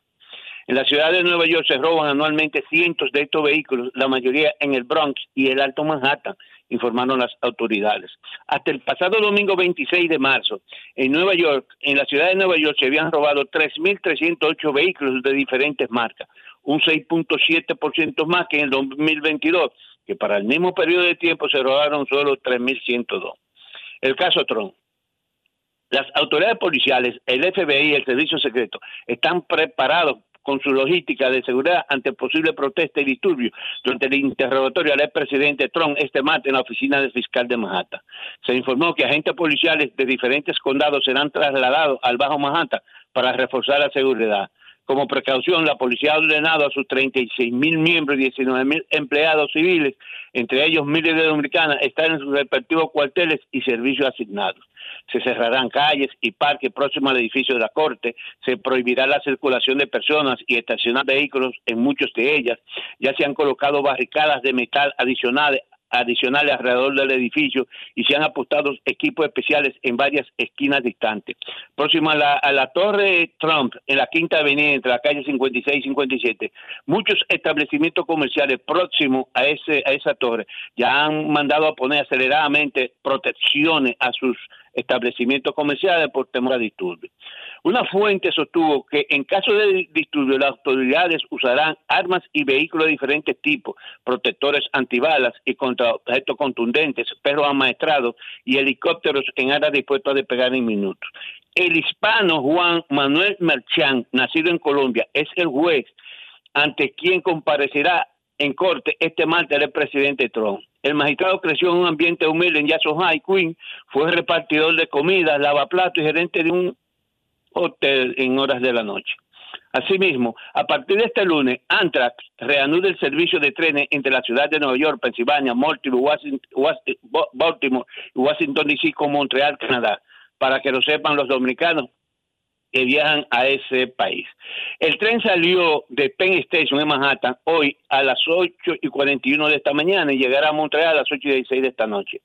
El enlace se había suspendido hace tres años. Los pasajeros en, en ese tren tendrán wifi gratis, eh, usar el teléfono y dispositivo electrónico, viajar con mascota pequeña, entre otras comodidades. Por último, policiales. Pipán, pipán, tituá, po, po, tituá, pipán, pipán. Tres hombres de 44, 22 y 21 años fueron acribillados a balazos este fin de semana en Queens. Dos de ellos muertos frente al 2419 de Astoria Boulevard y eh, el otro en 65 Drive con la 53. Eh, los gatilleros huyeron y son perseguidos por la policía. Regresamos al estudio. Bueno, pues muchas gracias, muchas gracias, Ramón. Siempre buen viaje para Alemania, Julio. Gracias, gracias, Y hermano. tranquilo. Sol 106.5. Bien, señores, tenemos a Wandy Robles a través de la línea telefónica. Entonces, Wandy, de la cocina con Wandy, que está en Rumba 98.5 los sábados a las 11 de la mañana. Pues Wandy Robles. Buenos días, Wandy. Hola, buenos días, equipo. ¿Cómo están ustedes? Muy bien, muy bien, muy bien, Wandy. Hola. Que- queremos recorrer un poco contigo la tradición de las habichuelas con dulce. ¿Qué es lo que se sabe de, de esa tradición? Mira, lo primero es, eh, primero darle las gracias saludando a todos los oyentes del Sol de la Mañana. Miren algo, las habichuelas con dulce, al igual que otros platos, en nuestro país sobre todo, marca lo que son las estaciones. Aquí no neva, aquí no hay un otoño, aquí no hay una primavera, aquí tenemos prácticamente una sola estación. Sin embargo, la gastronomía te marca. Las habichuelas con dulce son de cuaresma, las parrilladas o los viajes a la playa son de verano y cuando tú haces pastel en hoja y haces cerdo, la gente sabe que tú estás en Navidad. Ahora, Entonces, Wandy, Wandy, la luz cuente. preguntaba algo y, y nos contagió esa inquietud a todos, el por qué. Ajá. ¿Por qué esa tradición de habichuelas con dulce en Semana Santa? ¿Sabes el, Porque- el origen? Sí, sí, sí. El origen data de que a las a los santos, a las vírgenes, no se le ofrecían o no se le ofrecen cosas saladas, sino cosas dulces. Y sobre todo que el origen de la uno de los, uno de los orígenes que se conoce hay dos que son muy marcados, son las habas con dulce que se hacen en Barcelona. ¿ok? Son unas habichuelas blancas con dulce o unas alubias con dulce y se le ofrecían a la Virgen de Monserrate en Barcelona, ¿ok? Y otra, otro origen data de Brasil, que en Brasil las habichuelas o los, o los granos no eran rojos, eran negros. Y por eso es que se conoce, porque era tradición de las vírgenes en la Iglesia Católica. Ok, ok. Ahora Ok. hay chefs muy, muy creativos, Julio y demás, porque yo me encontré con Wandy eh, viendo el concierto de Mocedades y él me dijo, yo vi malo es así, que hizo un pudín de pan de habichuela con dulce. Un pudín de pan. Sí, Explícanos ¿Fue eso, así o yo te? Otro nivel.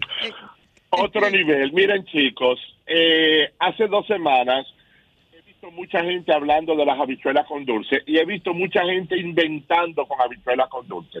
Una cosa es un invento y otra cosa es hacer algo que realmente se pueda comer. Pensé el otro día, plato tradicional en España son el pudín de pan. Y dije, pero ¿y por qué no hacerlo con habichuela con dulce? En mi Instagram, arroba la cocina de Wandy, está la receta. Es un sabroso pudín de pan.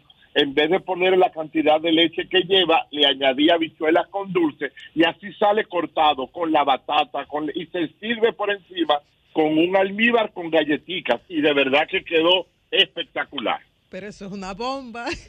Es espectacular. Y Una no, cosa no que empalaga, no sabe muy dulce. No.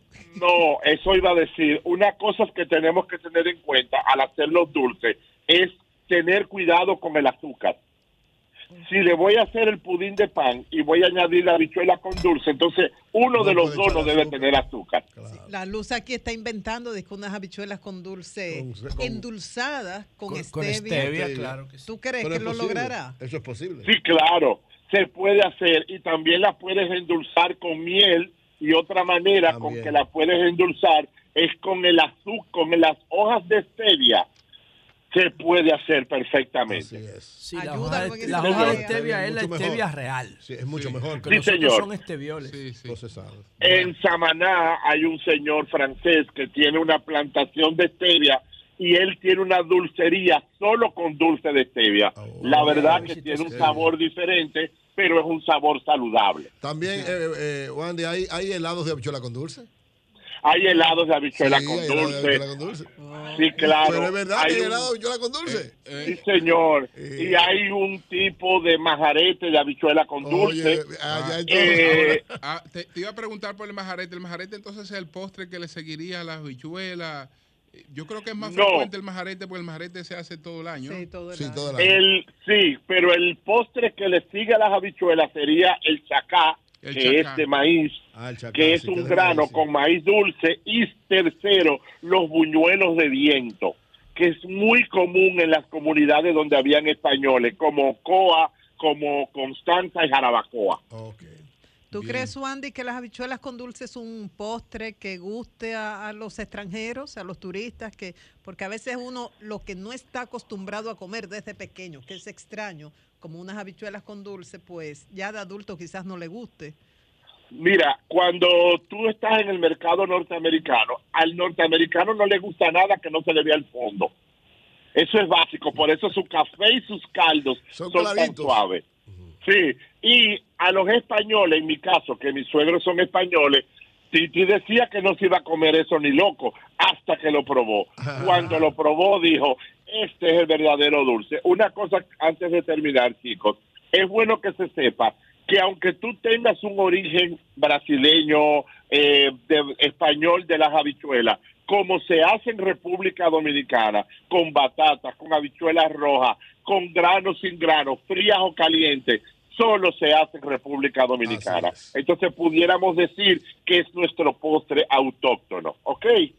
Bueno, pues muchas gracias, Wandy. Muchas gracias. Siempre, y recuerden que en arroba la cocina de Wandy pueden ver el sabroso pudín de habichuelas con dulce. Así es, así es. Gracias, Gracias. Wandy. Muchas gracias. Gracias, buenos días. Muchas gracias, Wandy.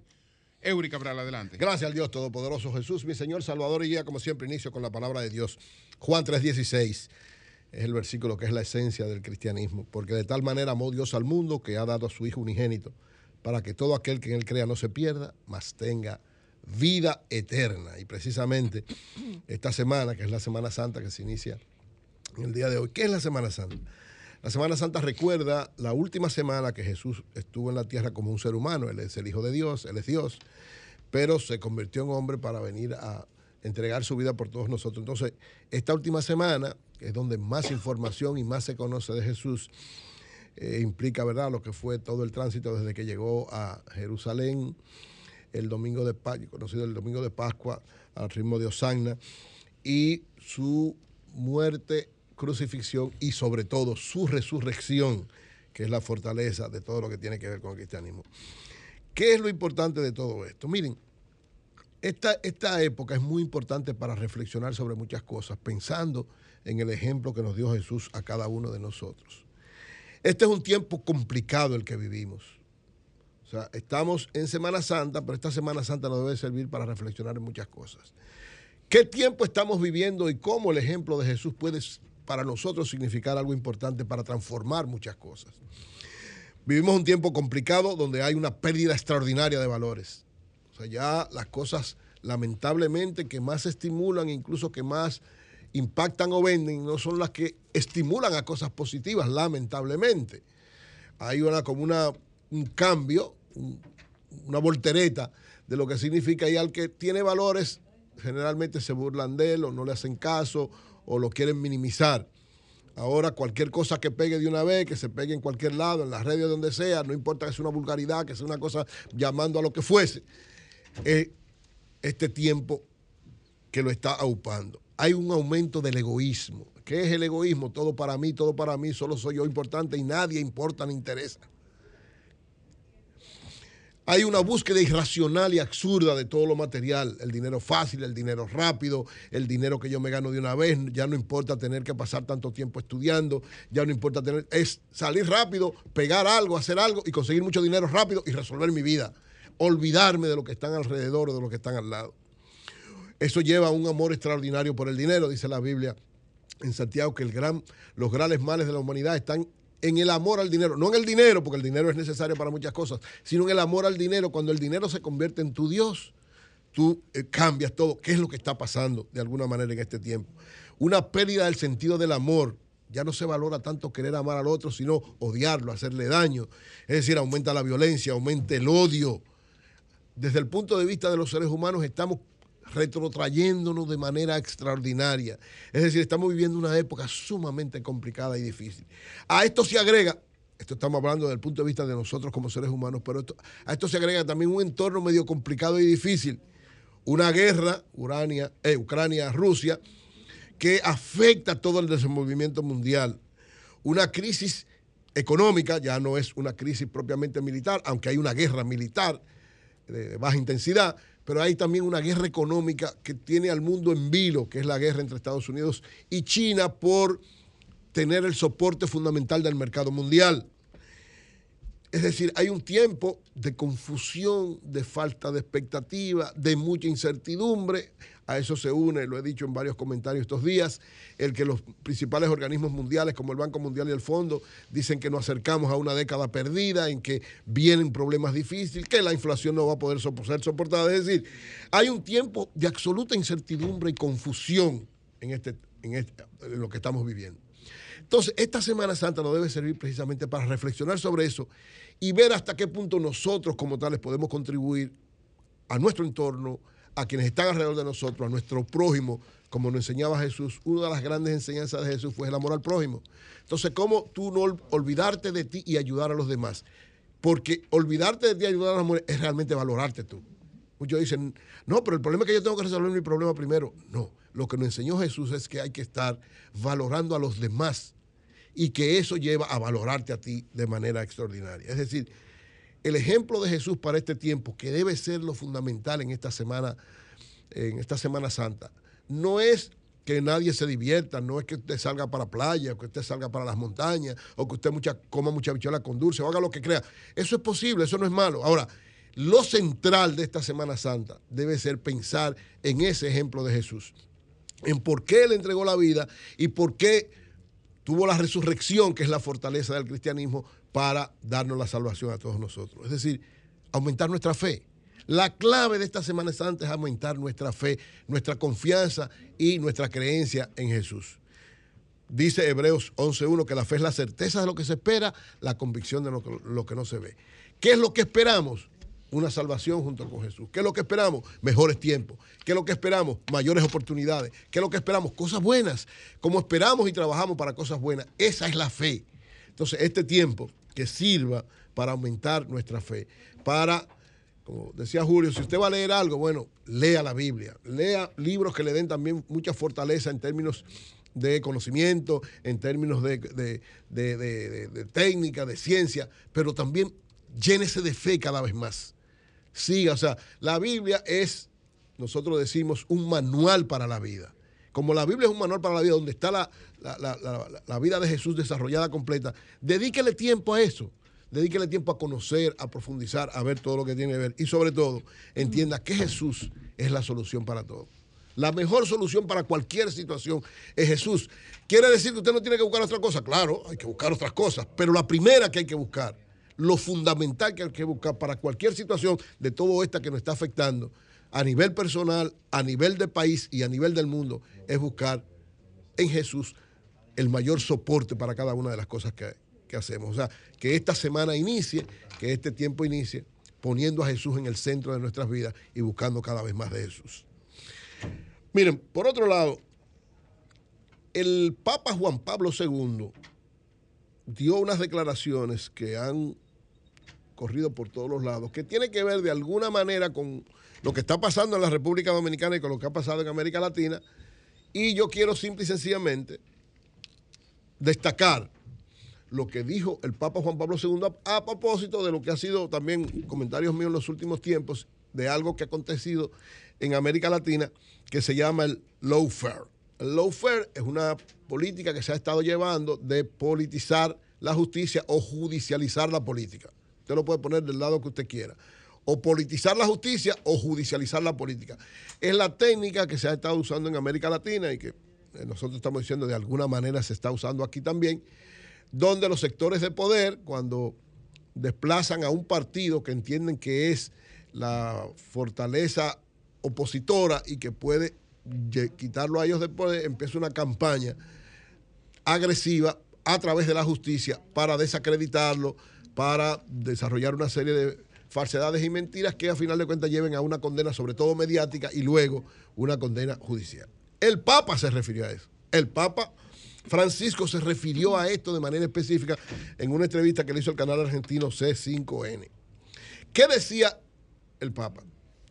Dice que alerta sobre el lawfare. ¿Por qué? Porque él entiende que la situación que le ha acontecido a varios líderes latinoamericanos es por la implementación de eso que él entiende que es una acción incorrecta.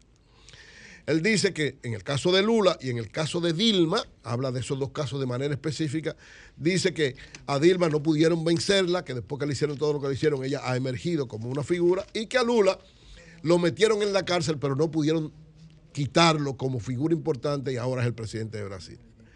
¿Qué dice el Papa Juan Pablo II del lawfare? Recuérdense que el lawfare es la politización de la justicia o la judicialización de la política. Dice él que el lawfare empieza a través de los medios de comunicación que descalifican y meten sospecha de un delito. Se hacen esos sumarios grandísimos y para condenar basta el volumen de ese sumario, aunque no se encuentre el delito. ¿Dónde está el delito? ¿Dónde está el delito de Lula? No lo encontraron. Entonces, oigan bien, el Papa Francisco dice que el lawfare que se implementó en toda América Latina y que de alguna manera se está implementando en la República Dominicana, empieza a través de los medios de comunicación. Si usted agarra el expediente y antes de que lo sepa, hasta los acusados usted se lo da a los medios.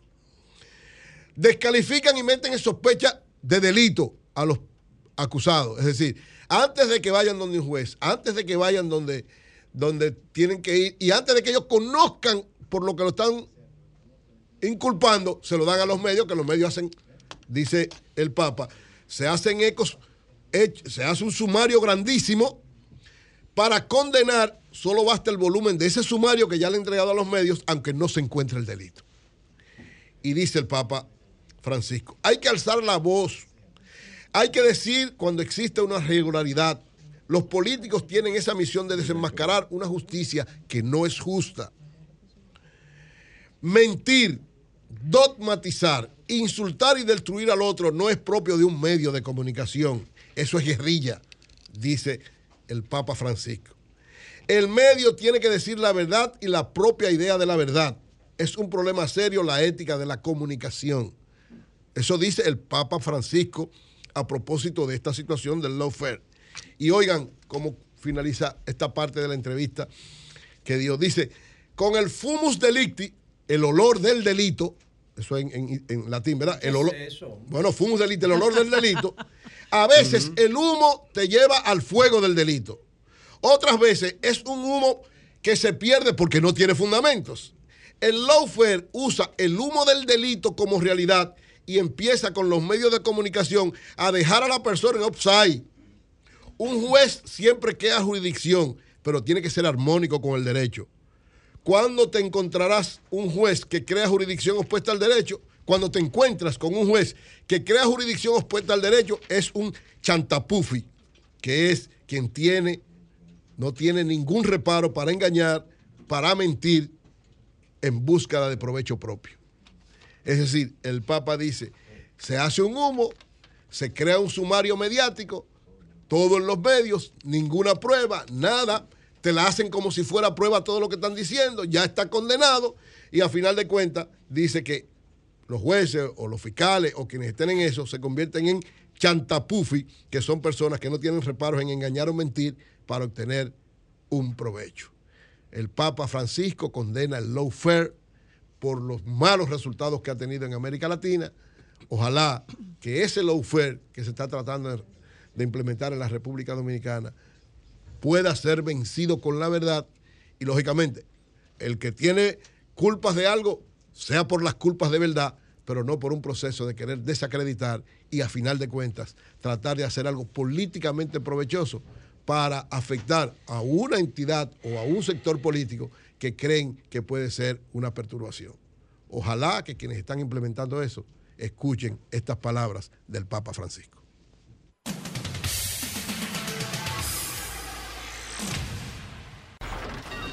Comunícate 809-540-1065. 1-833-610-1065 desde los Estados Unidos.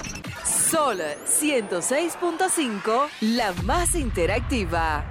Un año más en tu vida,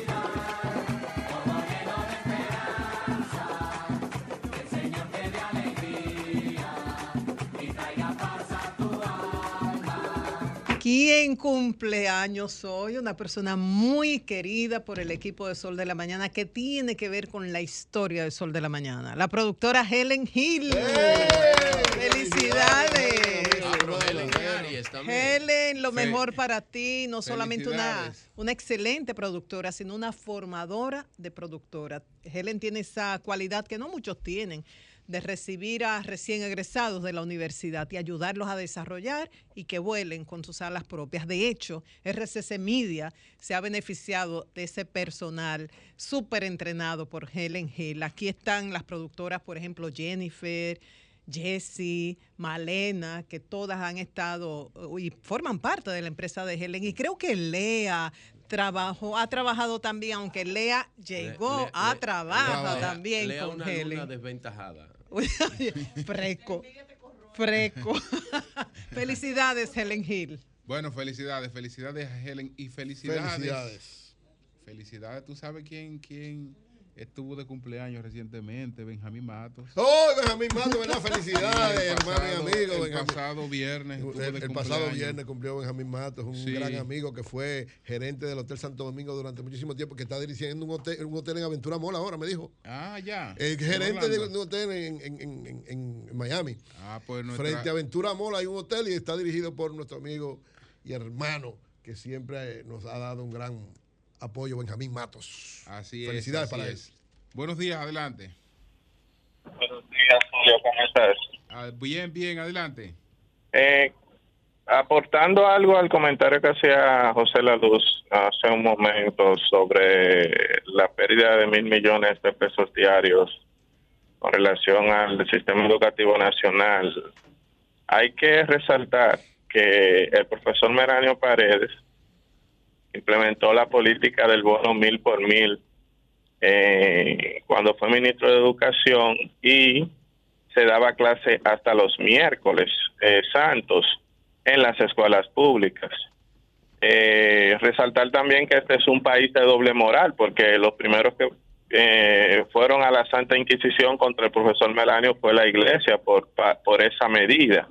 La iglesia le cayó arriba a ese pobre hombre hasta que logró sacarlo del ministerio, lo que quiere decir que aunque perdemos clases, el pue- parte de- del pueblo dominicano está de acuerdo con esa pérdida de clases, por lo que no, no pienso que salgamos pronto de su desarrollo. Bueno, pues gracias. Buenos días, adelante. Buenos Buenas. días. Sí. Hello. Buen Adelante, día, le adelante. A la, a la Sí. iglesia lo que menos le interesa es que la gente Julio eduque. Wendy, el ensanche Quiqueya. Adelante. Felicidades a, Hel a Helen Hill.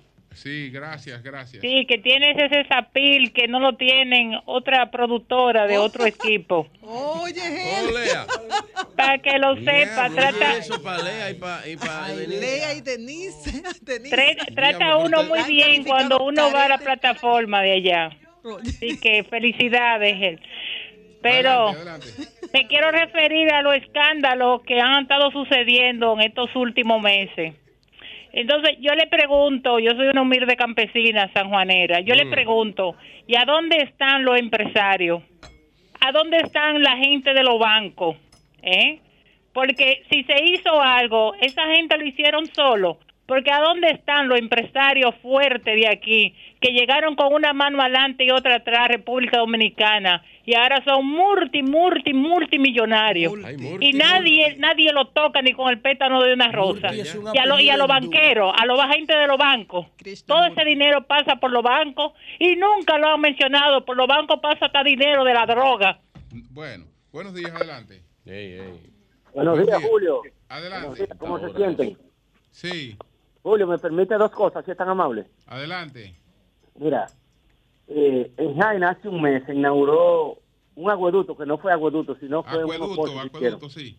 Sí, mira, ya hoy Alicia Ortega va a pasar un informe que ya no sirve, Julio. Otra cosa, la Núñez de Cáceres, eso es, oye, está faltada por pedazos, Julio. Dile que la termine.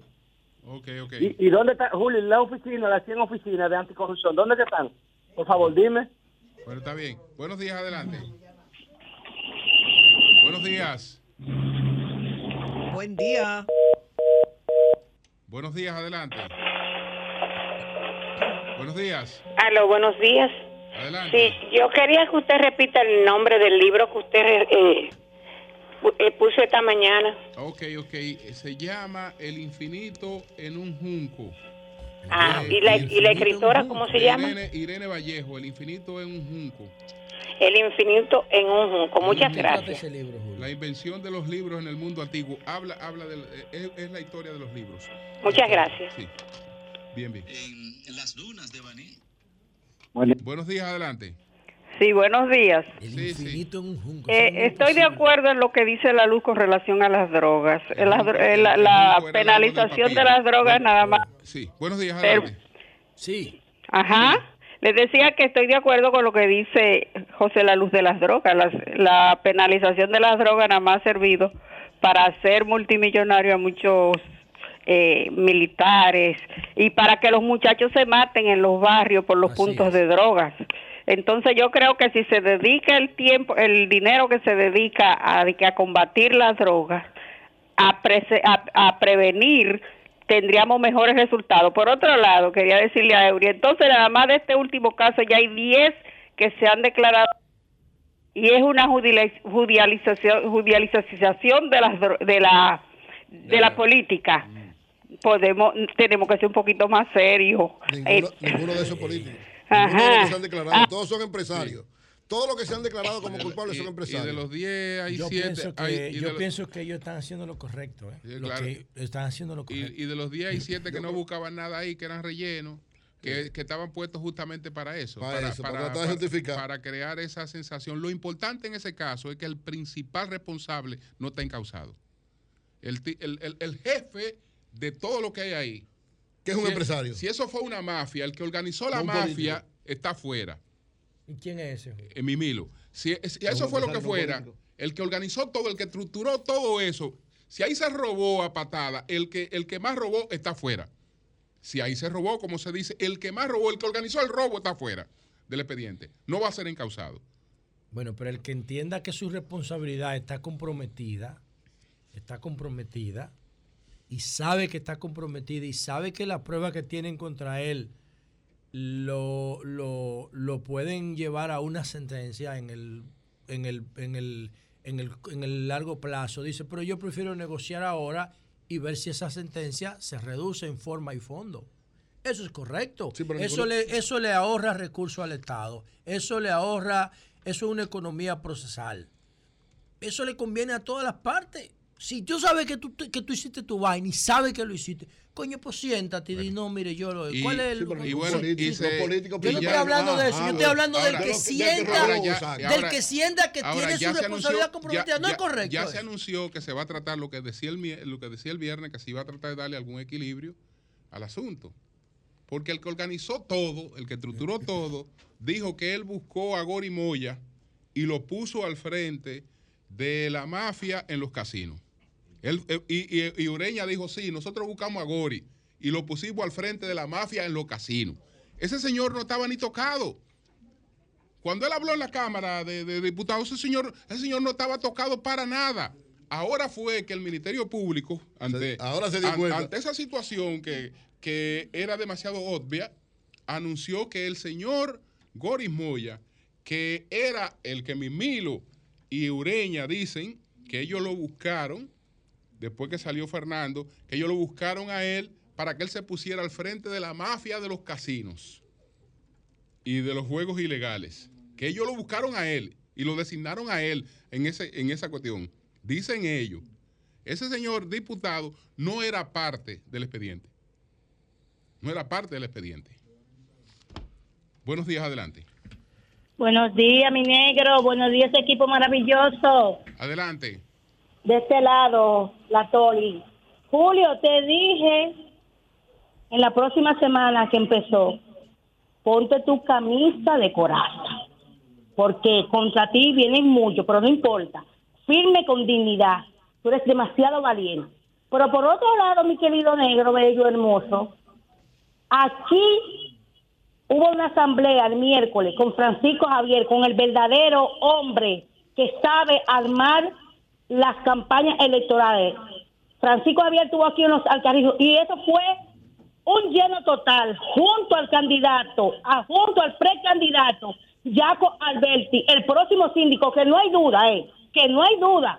Y por otro lado, mi querido negro, ¿Cuál, cuál se veía más como candidato, Francisco o Abel? mira, déjame decirte algo, que tengo que decirte algo, aparte de algo más. Pero No importa eso. que tú te refieras a Francisco Javier. Oye, no importa que tú te refieras a Francisco Javier como tú te refieres. Pero yo Francisco no me Javier está por a en- Francisco Javier. es un gran Perdón, amigo, yo le sé que sí, que tú-. Claro que sí, claro. Pero Oh, parece un un- candidato, Un hermano como que tú digo. no lo quiero yo ni de vecino. Eh, no importa que tú te refieras a Francisco Javier. Francisco Javier está por encima de cualquier Por eso es que comentario digo que negativo. está por encima de eso Bien. y, y Pues parece candidato. gracias. Bueno, buenos días, adelante. Buenos días, adelante. Francisco no va a quitar la candidatura. Buenos días. En cualquier momento. María Elena, Buenos Sí, días. adelante. Quiero referirme específicamente a María Elena, hacerle un llamado a la profesora María Elena. A veces No, María no- Elena no, yo no soy profesora. no, pero tiene ese, tiene esa formación de, tu- de tu enseñar. tiempo, los medios te da ese... Adelante. ese- Exactamente. María Elena, eh, a ver de qué manera tú nos ayudas, a ver de hasta cuándo van a, a dar clases virtuales en la Universidad UNEP, Universidad Nacional Evangélica. Todavía, todavía, no semipresencial, no, eh, virtual totalmente. Ya muchachos de término y con clases virtuales, ¿hasta cuándo queremos ver que nos ayuden en eso? ¿Y ustedes han hablado con las autoridades de la universidad? Claro que sí, los ¿No últimos dos cuatrimestres. volver a lo presencial? Los últimos dos cuatrimestres nos han eh, ofertado que será semipresencial, pero nunca entramos y nunca se hace, nunca se lleva a cabo, siempre es virtual todo. Y la mayoría prefiere presencial porque en algunos casos estudiantes y profesores prefieren virtual a menos que no sean materias que incluyan prácticas en laboratorios, por ejemplo. Lo que pasa, María Elena, es que la virtualidad vino por un tema de la pandemia, pero no, no, es no, que va no, a ser no, no, así. eso no es verdad lo que tú dices. Si, si, si José. prefieren lo virtual, son análogos que pasan de 40 años. Las Pero- nuevas Si generaciones, las nuevas gen- sí, sí, sí, prefieren lo presencial. Las nuevas, la, las tendencias modernas de la educación son virtuales, son virtuales. José, pero pero hay carreras que definitivamente no pueden ser presenciales, ¿Cómo eh, virtuales, no hay no hay forma. Dime O una. materia o pero la, la misma la misma psicología, la mayor parte de ella ¿La puede ser psicología? virtual, pero, pero no todo, La brother, no todo. si- no, déjame yo no. Yo quiero, que, yo quiero que tú veas cómo se colocan los hijos míos a, a- a- a tomar su, su clase, haciendo 18 mil vainas. Entonces, eso, la universidad que debe tener ¿Sabes por qué hacen control de 18 mil vainas? Porque el nivel de, el nivel de interés no es suficiente para que se concentren. Vamos a hablar con los directivos de la UNEF para. A ver- propósito de lo de los acuerdos que tú decías, si una persona ha participado y es culpable, lo reconoce y logra una pena me- menor, mejor para esa persona. A todo el mundo le conviene. No, no, eso. a todo el mundo no. O sea, a esa persona le puede convenir. No le conviene Pero- al Estado. Ah, ok, míralo desde afuera. Entonces, eso me motiva a mí. Yo me meto en un No, porque es entramado que, de ah, entonces, corrupción. no, tiene que ver con el tipo de pena. Por ejemplo, si tú eres política y yo tengo dos opciones, de meterte 10 años de cárcel o de decirte, mira, mi pena yo quiero que sea más inteligente y más lesionadora. Tú eres política, ok. Se determinó que tú cometiste un ilícito, ok. Tú te enfrentas a 10 años de cárcel. Si llegamos a un juicio de fondo en 4, 5, 6 años, que, que corra todos los grados jurisdiccionales y los recursos hasta la revisión, que es el último. Yo te digo a ti, no. Vamos a evitar ese proceso, ese calvario. Yo te voy a bajar la pena. Tú hiciste un año y ocho meses a dos años de prisión, nada más te quedan cuatro meses. Pero te voy a inhabilitar políticamente por el resto de la vida. Políticamente te inhabilito. No puedes hacer negocio el Estado más nunca en tu vida. Y te doy una sentencia moral. ¿Para qué yo te quiero presa? ¿Para vengarme Entonces de ti? yo te pregunto, si es cierto ese entramado de corrupción, ese entramado criminal que describe el Ministerio Público en ese expediente como de, de 3.000 páginas, poco más de 3.000 páginas, ¿eso se podía hacer sin la participación de personajes como Mimilo, por ejemplo? Entonces es justo que Quítenle los cuartos, porque si no le quitan los cuartos no tiene sentido. Entonces es justo que esté Mimilo... No, como- hay como que quitarle, por más que, oye, oye, por más que él colabore, si no le quitan los cuartos que se robó, no sirve el A proceso. mí no me parece justo eso. Ahora, para mí Pero sí gente es presa, digno. eso no tiene sentido. Me voy a salir del caso Calamar. Estoy Para mí sí es digno el caso de de, José. Abreu. Yo no sé si tú recuerdas Van Abreu. Vanya Abreu es Me una suena, dominicana, Vanya Abreu. hermana del doctor Jesús Abreu, el cirujano plástico. Vanya es una reconocida psicóloga, trabaja en Miami y en un centro ella fue acusada y condenada a nueve años de cárcel de estafar al Medicare, estafar al gobierno eh, americano. A ella la metieron en un caso, otros eran los responsables y las autoridades le ofrecieron, declárate culpable y te vamos a reducir la pena. Y en dos o tres años tú sales y ella dice, no. Porque ella no es culpable. Ella no es culpable. Claro. Estuvo en prisión dos o tres años, el proceso llegó a apelación, finalmente la absolvieron, pero mantuvo su Y dignidad. demás, ahora ella va a demandar a las autoridades Bueno, que pero esa eso. postura a mí sí me parece digna. Ella ¿Cuál? prefirió aguantar. Porque ella no tenía y su declararse responsabilidad culpable. comprometida. Pero en, en este caso contrario, que ninguno se está declarando son culpable. culpables. Y por eso políticos delatan a otros y entonces están tranquilos como si nada. Eso no es justo frente a la No, yo sociedad. no a mí estoy- no me oye, parece Oye, justo. yo no estoy diciendo que eso sea justo. Yo estoy que diciendo. es bien para todos, tú Yo dijiste. estoy bien diciendo, para esa yo estoy diciendo que en sentido todo- general para mí, para mí, para mí, la prisión Decirle, decirle al, solamente decirle al principal ladrón, mira, dime que tú robaste. Dime que tú robaste. Ahora, tú lo que tienes que decirme es que tú robaste para fulano. Tú robaste para ir a tirar los cuartos a fulano. Y ya tú no tienes problema. Sí, pero a lo que yo me quiero Es decir, referir es tú, lo siguiente. tú que eres el Yo- principal ladrón, tú robaste, tú fuiste el que organizaste el robo. Ahora dime que tú robaste, con tú decirme que tú robaste para fulano y que eso fue para Perencejo, que tú robaste, no hay problema. No, porque tú eso no tienes tiene problema. valor de prueba. Eh, lo- la no problema, la nada más con eso. la Tú estás tranquilo. No, la delación Y ahí está el principal ladrón, supuesto, tranquilo, sin problema. Esto es un sistema de prueba. Las delaciones, ¿para qué sirven las delaciones? Para que el Ministerio Público consiga las pruebas. Consiga pruebas. Las delaciones lo que son es un, un- son un- una, un indi- son indicadores. Pero eso no tiene valor de prueba, porque eso hay que probarlo, todo lo que diga una gente. Ahora, yo en sentido general, ¿qué es lo que opino? Que la prisión tiene que estar reservada para las personas que son una amenaza de violencia para la sociedad. Todo lo demás que no sea violencia, tenemos que buscar formas penales inteligentes, penales, penas económicas, penas morales no penas de prisión, porque la prisión está demostrado que no regenera a nadie, que lo que lo hace es más malo, porque las cárceles de República Dominicana no son penales, son infiernos. Y cuando tú entras a una cárcel, haces una especialidad en infierno, en criminalidad, en delincuencia, y sales de ahí peor que como entraste. Entonces el, el- el objetivo de justicia no se cumple mandándote a la cárcel. Ahora, a Lo que cambio- se cumple es un objetivo de venganza. A cambio de información, ¿te reducen la pena o te eliminan el cargo y te dejan libre? No te pueden dejar libre, tienen que Ah. sancionar. Y oye, si no procura un resarcimiento económico y moral, no sirve el proceso, aunque negocien contigo. Tienes que devolver los cuartos que te robaste. Porque ahí es que la sociedad queda resarcida. La sociedad no queda resarcida cuando a ti te meten presa. En lo que queda resarcida es el ánimo de violencia, de venganza. Que al final eso se sigue acumulando. ¿Qué gano yo con que tú te presas? ¿Qué me beneficia a mí? A mí lo que me beneficia es que ti- tú devuelvas lo que te robaste. ¿Me explico? Pero no que tú te presas. ¿Qué gano yo con que tú te presas? ¿Qué gano? Buenos días, general. ¿Cómo está usted? Mayor general. Don Julio, muy buenos días, buenos días a todos allá en el estudio y buenos días al país. Estoy para servirle. Bueno, eh, háblenos, general, del, del operativo que se ha montado con motivo de esta Semana Mayor. No, Julio, usted le está quitando Sí, señor. mayor. Bueno, el operativo inicia el jueves a las 2 de la tarde.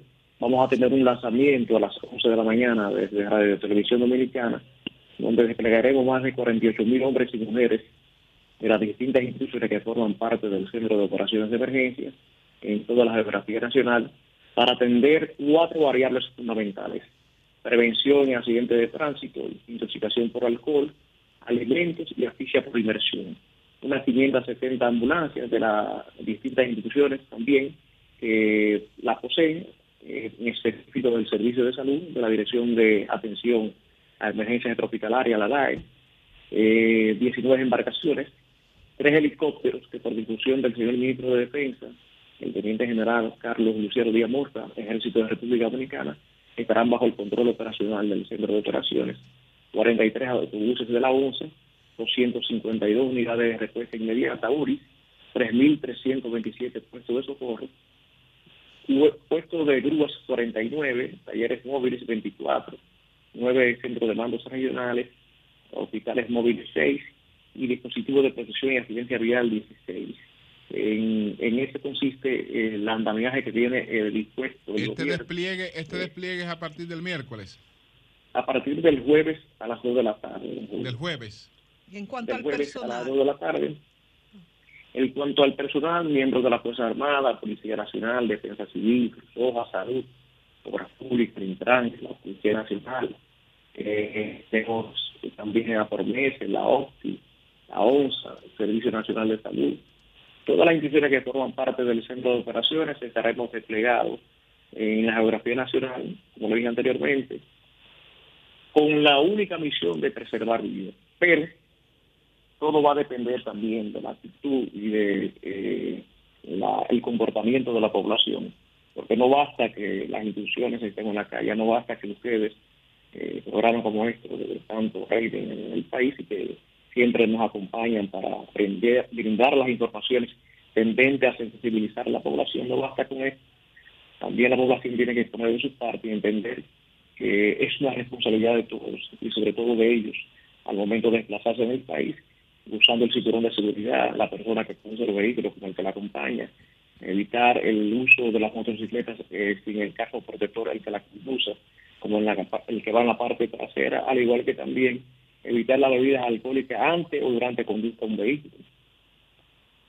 y co- con estos operativos general a través de los años, ¿ustedes han observado una mayor conciencia de la población o retroceso o sigue igual? ¿Sigue el conductor bebiendo, no importa que vaya a conducir? ¿Siguen los padres o los tutores dándole alcohol a los niños?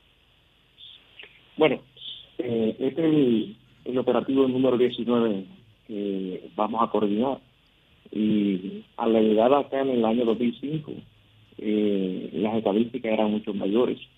Año tras año eh, mejoran, eh, a veces oscilan, suben y bajan, eh, porque la, desafortunadamente medimos los operativos de acuerdo a la cantidad de personas fallecidas y no eh, con el tema de eh, los accidentes que evitamos o de las personas que le salvamos la vida.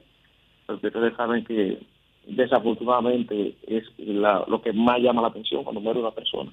Pero sí hay que seguir insistiendo, hay que seguir trabajando, hay que establecer regímenes de consecuencias. Entendemos que es una de las situaciones que tenemos en el país.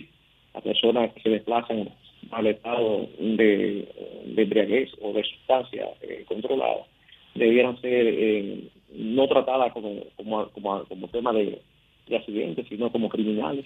Eso siempre hemos propugnado para que se endurezca el tema de, de, la, de la pena con respecto a esto. Pero seguimos insistiendo y trabajando en el sentido de que lo que conmemoramos en la Semana Mayor es pasión, muerte y resurrección en nuestro Señor Jesús. Porque tenemos principios cristianos, apelamos al fortalecimiento de la familia y que entendamos que eso es lo que estamos celebrando. Yo sé que a José el alumno le gusta mucho esto, pero tenemos que nosotros trabajar estos temas. No se preocupe, que él es unitario en eso, está solo. Gracias, gracias al mayor general Gracias, Juan Manuel. Vélez. Gracias, Gracias, gracias. Cuídese mucho. Un abrazo. Igual a ustedes. Cambio fuera. Sol 106.5. Son las 8.53 minutos. Buenos días, Virgilio. Adelante. Las Buenos días. 9.54 minutos. Hablando es que uno se entiende. Gracias a todos los que nos escuchan en este Sol de la Mañana de Sol 106.5 RCC Media en la Catedral de la Opinión en la República Dominicana. Y es Semana Santa. Eh, empieza la reflexión. Empieza la gente pues a cambiar el ritmo eh, de la cotidianidad y ahorita, pues yo, antes de llegar acá, me paré en la oficina y luego vine aquí y noté el cambio que todos los que están en esos autos han notado. Pues la ciudad está viable. Viable quiere decir no que no tiene tránsito, pero que usted puede transitar sin eh, esos atascos o tapones de tránsito. Y yo eh, hice un trayecto que me hubiese tomado más de una hora, 15 minutos eh, con estas dos paradas y la hice en solamente 30 minutos. Una increíble, ¿sabes? Sorprendente. Yo creo, el Intran, el buen amigo Hugo, Hugo Veras, debiera, si en algún momento se puede hacer algún estudio o análisis de cómo se transforma la ciudad, precisamente la ciudad de Santo Domingo, en esto que tenemos hoy, en esta ciudad de tránsito viable, con el solo hecho de que los niños no vayan a las escuelas y a los colegios. Y yo digo esto porque en algún momento alguien tiene que pensar en el timing de la ciudad. ¿Y qué yo me refiero con eso? La ciudad cada vez está más atascada, menos viable, hay más tapones, hay más carros. Entonces, todo el mundo, y yo siempre he dicho que todo el mundo entra al trabajo a la misma hora. Todo el mundo sale del trabajo a la misma hora. Los niños entran a clase a la misma hora y salen de clases en un, en un gran eh, número, la mayor parte, a la misma hora. ¿Qué hace eso? Provoca los atascos de tránsito permanentes. Porque tú tienes horas continuas, tú no le das chance a la ciudad a desentaponarse. Y en algún momento va a haber que hacer un estudio de los horarios. Porque ¿por qué todos los niños tienen que entrar toditos a las 7 y media de la mañana, 8 de la mañana, antes de las 8 al colegio? ¿Por qué? No hay más hora en el día. Si lo de bachillerato, ya no se llama así, es secundaria. ¿no? Pues sí, bachillerato, y eso no existe. Eh, la secundaria a partir del séptimo. Si lo de la secundaria, aunque fuera una complejidad, pero con esto del transporte escolar que se plantea, pudiera verse un punto interesante. Entraran a una hora y lo de primaria a otra, las cosas también pudieran cambiar.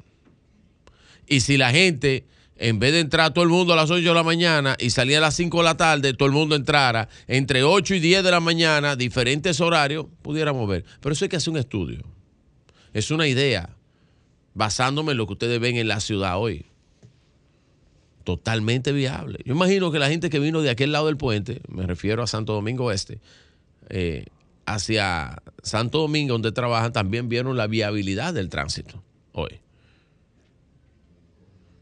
Porque vamos a llegar a un momento, o creamos eh, autovías de tres pisos, o aquí no va a haber forma de llegar a ningún sitio.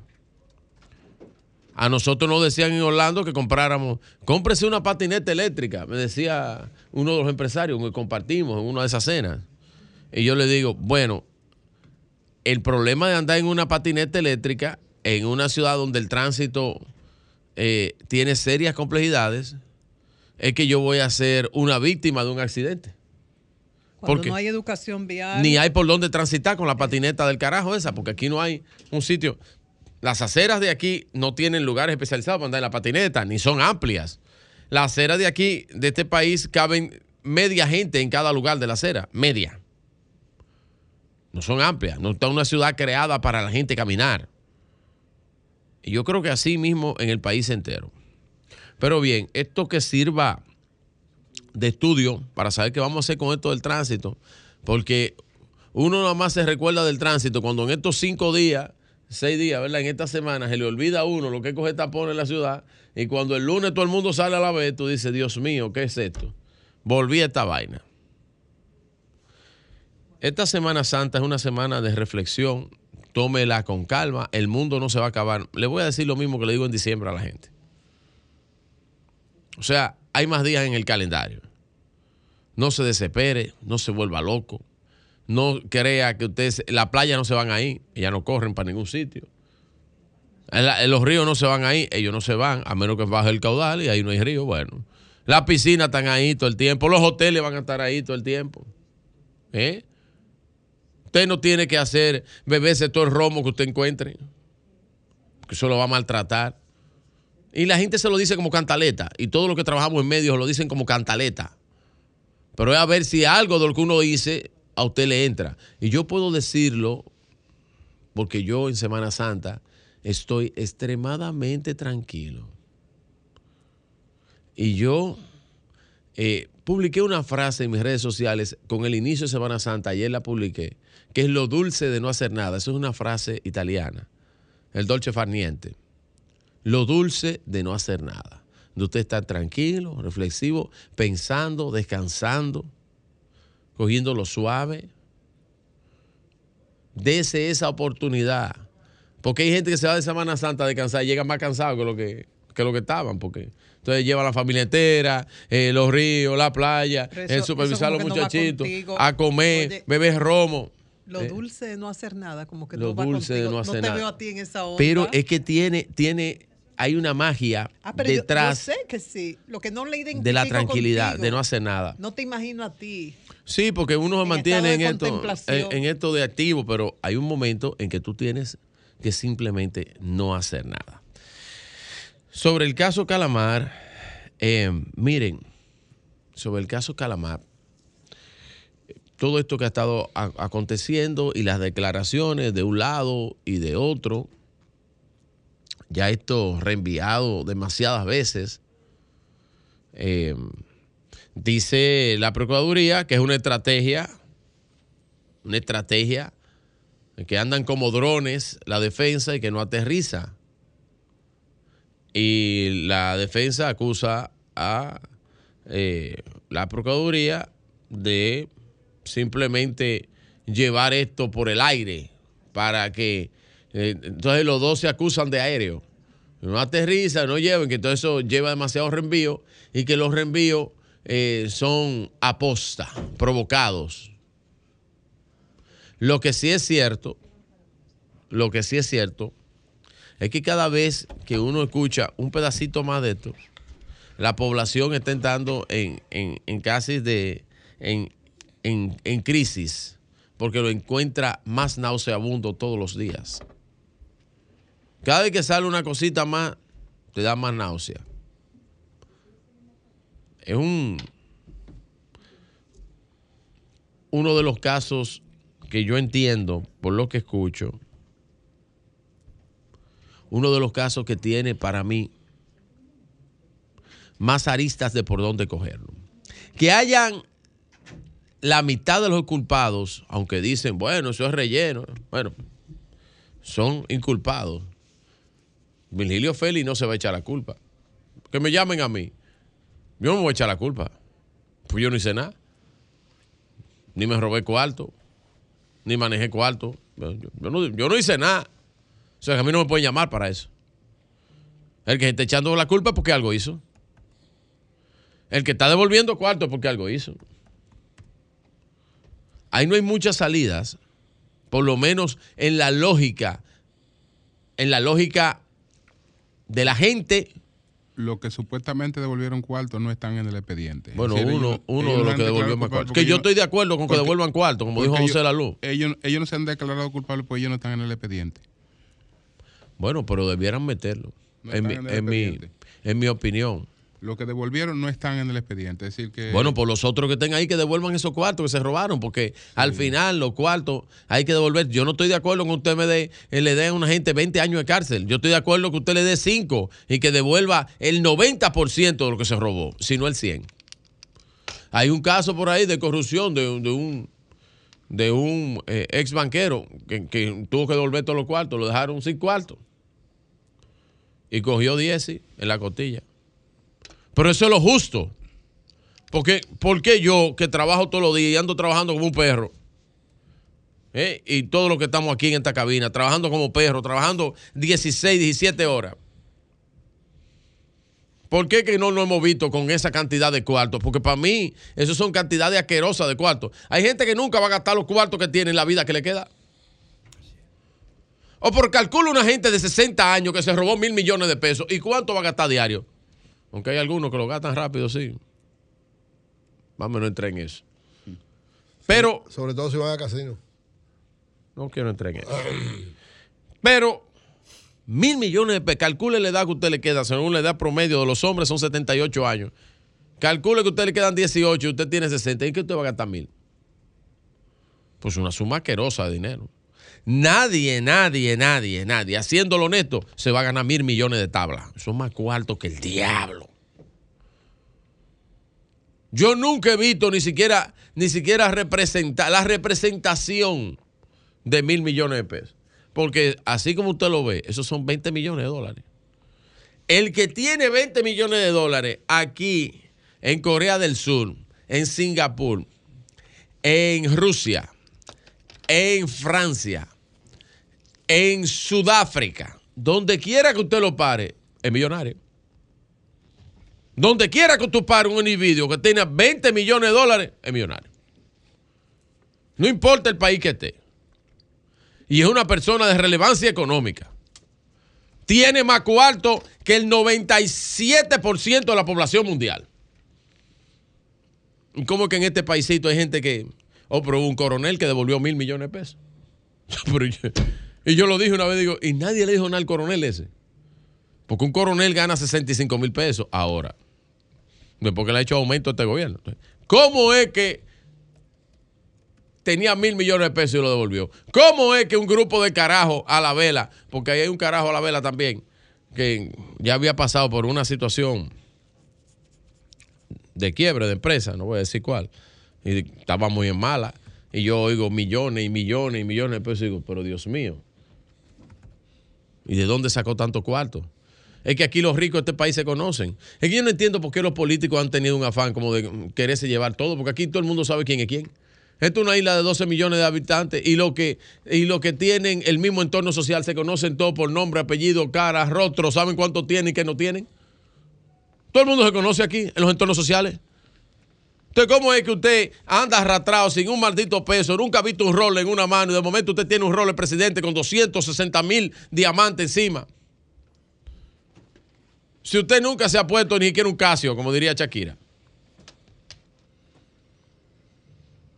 Esto, para mí, yo quisiera que ya detuvieran esto, porque esto es asqueante.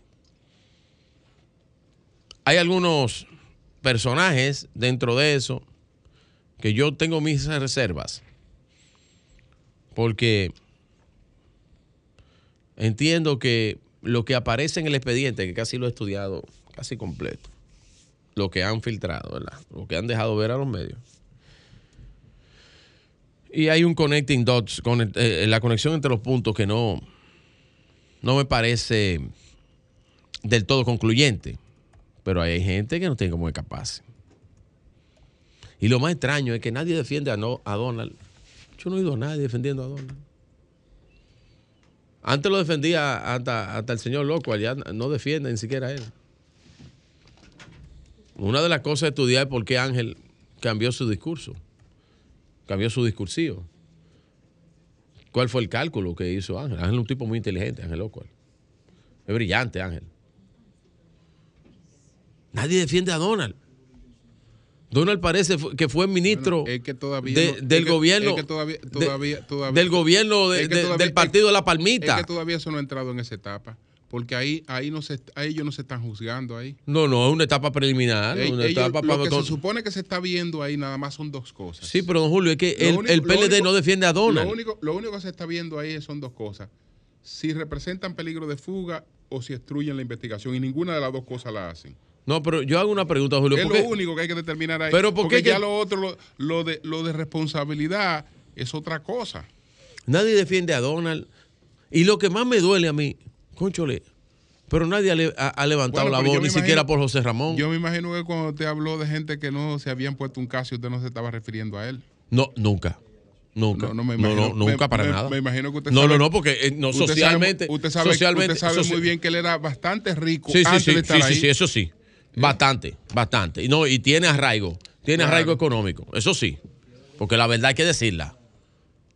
Ahora, ahora, y yo vuelvo y digo, ¿por qué es que nadie defiende? ¿Por qué es que el PLD no defiende a nadie? Porque nada más se han centrado en Gonzalo, con su justa dimensión, que deben defenderlo, porque fue su candidato presidencial. Pero nadie defiende a Donald. Parece que esos tipos fueron funcionarios de, de Uganda, del partido, del partido de gobierno de Uganda. Nadie lo defiende. Nadie defiende a José Ramón. Que un, un gran activo político del PLD, pero nadie lo defiende. Que yo dije los otros días, voy a tener yo que Ahora, defender. no, porque vez voy a tener yo que defender a José Ramón. Me parece que hubo una fallita, porque aparentemente una alianza con un empresario PRMista que cogieron los cuartos y después eh, Lo acusaron. Lo acusaron. No. Le dieron un tumbe. Le dieron un tumbe, tumbe. pues, Se cogían los cuartos y después lo acusaron a ellos. No, Se no. cogieron los cuartos No, y ellos no, no acusaron no a los- no, no hable, no hable de los tumbes, porque empresario- pues, el- todo el mundo sabe el que está vinculado el que le daba, el que le daba Entonces, tumbe, el que le parece daba que- tumbe parece era mi Milo a, a Gonzalo. Le dieron un careos. tumbe, le dieron un tumbe. En los a- a los careos. empresarios. Es que le dio los tumbes por no. Gonzalo. El no hablemos de eso. eh, no es entre No hablemos de eso. no hablemos de eso. Hay gente, hay gente que para mí. Pero yo, yo encuentro que esa gente. lo Hay gente que está sin defensa ahí. Sin defensa política. Cónchole, pero. Yo, yo, yo siento que. Sigo sintiendo que el PLD está falta de estrategia. Y que los argumentos se le han caído. Y cada. eh, la sociedad. Han perdido la guerra de la sociedad. Porque la, la sociedad está asqueada con esto. Ojalá y ya esto se determine qué es lo que va a hacer. La justicia determine lo que se va a hacer, lo que debe pasar. Y no sigan corriendo los días porque ya la gente está en Semana Santa. ¿eh? Ya la gente está eh, en, en irse de fin de semana, en de fiesta y cosas. Y este tipo de noticias no le dejan tranquilo disfrutar de los días de asueto, don Julio. Cambio y fuera.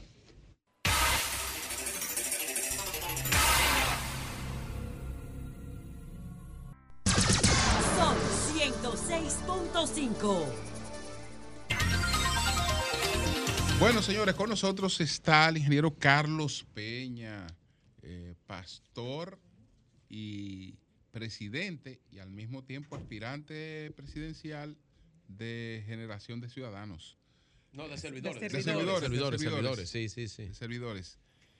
Buenos días, Carlos, ¿cómo está?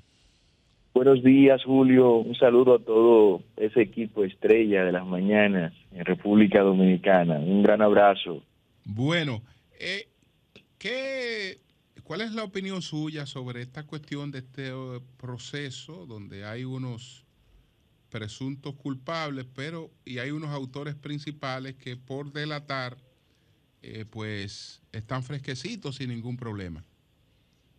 Julio, mira, me hubiera gustado conversar con ustedes sobre el impacto de la Semana Santa en la cristiandad. Sí, sí, no, no, no, no, no, no, ver, tendremos tiempo, tendremos tiempo, tendremos tiempo. Allá, allá vamos. por esto. Pero este es un tema al que no nos podemos sustraer debido a la naturaleza nacional que tiene. El que me formulas la pregunta. La petición que nosotros estamos haciendo al Ministerio Público es que tenga mucha cuenta con el mensaje que estamos enviando. Estos procesos están enviando un mensaje muy peligroso a, a la dominicanidad y va en la dirección en que usted puede robar, usted puede delinquir, usted puede ser un delincuente confeso, como lo ha confesado ser Francisco Pagán, Mimilo Jiménez, que son en todo este caso los delincuentes confesos, son los únicos que hoy podemos decir públicamente, sin temor a ser demandados, que son delincuentes, porque ellos mismos dijeron que son delincuentes. Y sin embargo, porque han tomado una parte de todo lo que robaron, hoy, hoy, hoy van a estar en las casas de ellos, en sus villas, en sus fincas, eh, en sus restaurantes eh, costosísimos, eh, con una sentencia o una decisión que dice que ellos puede- pueden estar en libertad. Entonces, ¿qué interpreta el dominicano? El dominicano interpreta, bueno, aquí hay que robar lo suficiente como para poder tener el suficiente poder y peso específico para hacer un plea bargain, para hacer eh, una tener una justicia eh, negociada. Es un mensaje muy pobre, muy pobre, y yo quiero apelar a los jueces que son los que tienen que validar ahora estos acuerdos, porque estos acuerdos entran en ejecución efectiva después que haya una decisión del juez. Yo le pido a los jueces que están conociendo estos casos, bueno, que de la misma manera que esa gente engañó al país, bueno, que la justicia los engañe y que lo cubes y tienen que Eh, es cubiar. que en el caso de ellos, en el caso de ellos es más grave porque en el caso de la lotería los jueces tuvieron esa oportunidad porque los individuos que hicieron el, el- el acuerdo también estaban inculpados. En este caso, los individuos que hicieron el acuerdo no están inculpados, por lo tanto un juez no puede hacer nada frente a ellos. Julio, el Eh, juez eh, eh, tiene... eh, eh, eh, Es, digamos, una protección total, un blindaje total. Es blindadito que ellos lleguen ahí, porque el juez no puede condenar a una gente que no lo llevaron ahí como imputado. En el, en el otro caso, aunque ellos hicieron un acuerdo con el Ministerio Público, estaban imputados. Estos caballeros, ni con el pétalo de una rosa. Nada. Bueno, e- eso, eso que expresas, Julio, complica mucho más el asunto y envía un mensaje mucho más pernicioso. Eh, lo que está viendo esta generación es que hay que robar lo suficiente como para poder influenciar. Y con esto no estoy diciendo que, que Jenny y, y Wilson sean influenciables en esa dirección, pero el mensaje que se envía es que si usted logra tener nombradía por la vía de la corrupción y luego logra negociar, entonces usted no tiene problema, usted puede reinsert- reinsertarse a la vida normal. ¿Qué dice este señor que está preso en Monteplata por 10 chinola que se robó? O sea, ¿cómo explicar eso? ¿Mm? Más cuando se ve y se sabe en lo personal. Nosotros tenemos más de una década denunciando la mafia que ha habido y ha operado en el Ministerio de Hacienda y que desde que esa mafia comenzó, el señor Mimilo Jiménez, de manera responsable lo digo, ha estado vinculado a la misma. He, visto eh, documentos y recibos a nivel nacional de gente dando dinero en, las, eh, en los colmados con las máquinas tragamonedas ilegales que operan, en las bancas de lotería, que hay 200 mil bancas de lotería, de las cuales 100 mil son ilegales. Y esas 100 mil ilegales tenían que darle a esa mafia 3 mil pesos todas las semanas.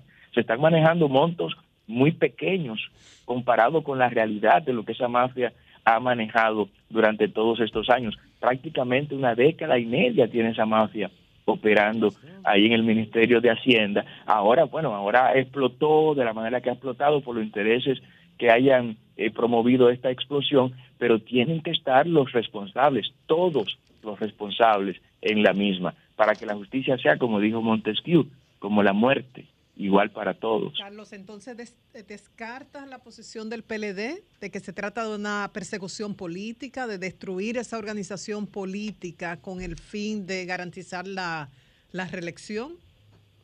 No, es que el PLD es una organización que ha ido en un proceso de autodestrucción, María Elena.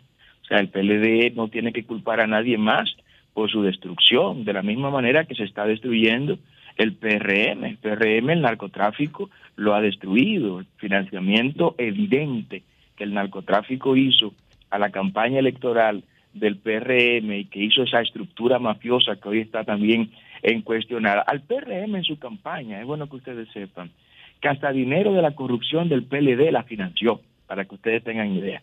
O sea, hubo dinero sacado de la corrupción del PLD que fue a parar a la campaña electoral del PRM en el año 2020. Entonces, todo eso que se siembra, tiene que estar lista esa organización para cosecharlo. Y el llamado nuestro a la población en este tiempo de tanta reflexión que es la Semana Santa, es que nos paremos en el camino y nos preguntemos si ese tipo de organización política como la Fuerza del Pueblo, el PLD y el PRM es lo que se merece el electorado dominicano, si no hay que mirar hacia, hacia otro horizonte, a una alternativa diferente en la cual pretendemos estar nosotros con generación de servidores. Sobre el significado de la Semana Santa para el pueblo cristiano.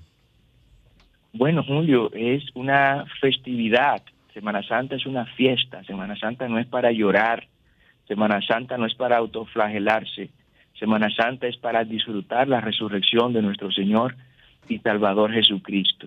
En este periodo es cuando se conmemora el éxito más grande en el plan de redención del eterno Dios a través del Cordero Inmaculado, que es su Hijo Jesús de Nazaret. Así que disfrutémoslo. Si usted disfruta yendo a la iglesia, pues vaya a la iglesia. Yo lo invito a ustedes que están aquí mismo cerca del Centro de Adoración NAC con la Roberto Pastoriza, esquina Alberto Larancuén. El domingo a las 10 de la mañana tendremos el servicio de resurrección. Pero si usted disfruta yendo a la playa con su familia, vaya a la playa. Y si disfruta comiendo habichuelas con dulce, como voy a empezar a comer desde hoy al mediodía, disfrútelo así también. Bueno, pues muchas gracias, muchas gracias, Carlos, muchas gracias. Bendiciones a todos. Muchas Bendiciones gracias. para ti también, hermano. Muchas gracias. Bueno, un Muy bien. saludo para Norma Vargas. Norma Na- Vargas de Puertas del Cielo. Eh, ¿Sabe, don Mergilo, que ayer estaba, era la... Y- y este Pero no hay que reírse. y este. No, ¿Y este pues, oh, oh, ayer, ¿Y cómo ayer- te la estás, por qué tú la estás saludando? no, ayer estaba invitado a la, como- al- a la celebración allá del, del Domingo de Ramos. Ah, ok, pero Ah, una ya, celebración, no, no. Una celebración, Ah. Puerta del Cielo. De, de- No era que tú estabas reservado. no, no, no, pero eso, no. No pero la invitación es para lo- todas la- las personas que, que, ah, que ya tienen. que su- tienen su reserva y que tienen familiares Ah, allá. Entonces era Ah, celebrar el domingo. No, yo estaba raro. No, pues yo- está bien, está bien. No, una- si es una celebración por la vida, Eh, eh, perfecto. El domingo de Ramos, cerca Sí. del hogar inevitable. Inevitable. Cambio fuera.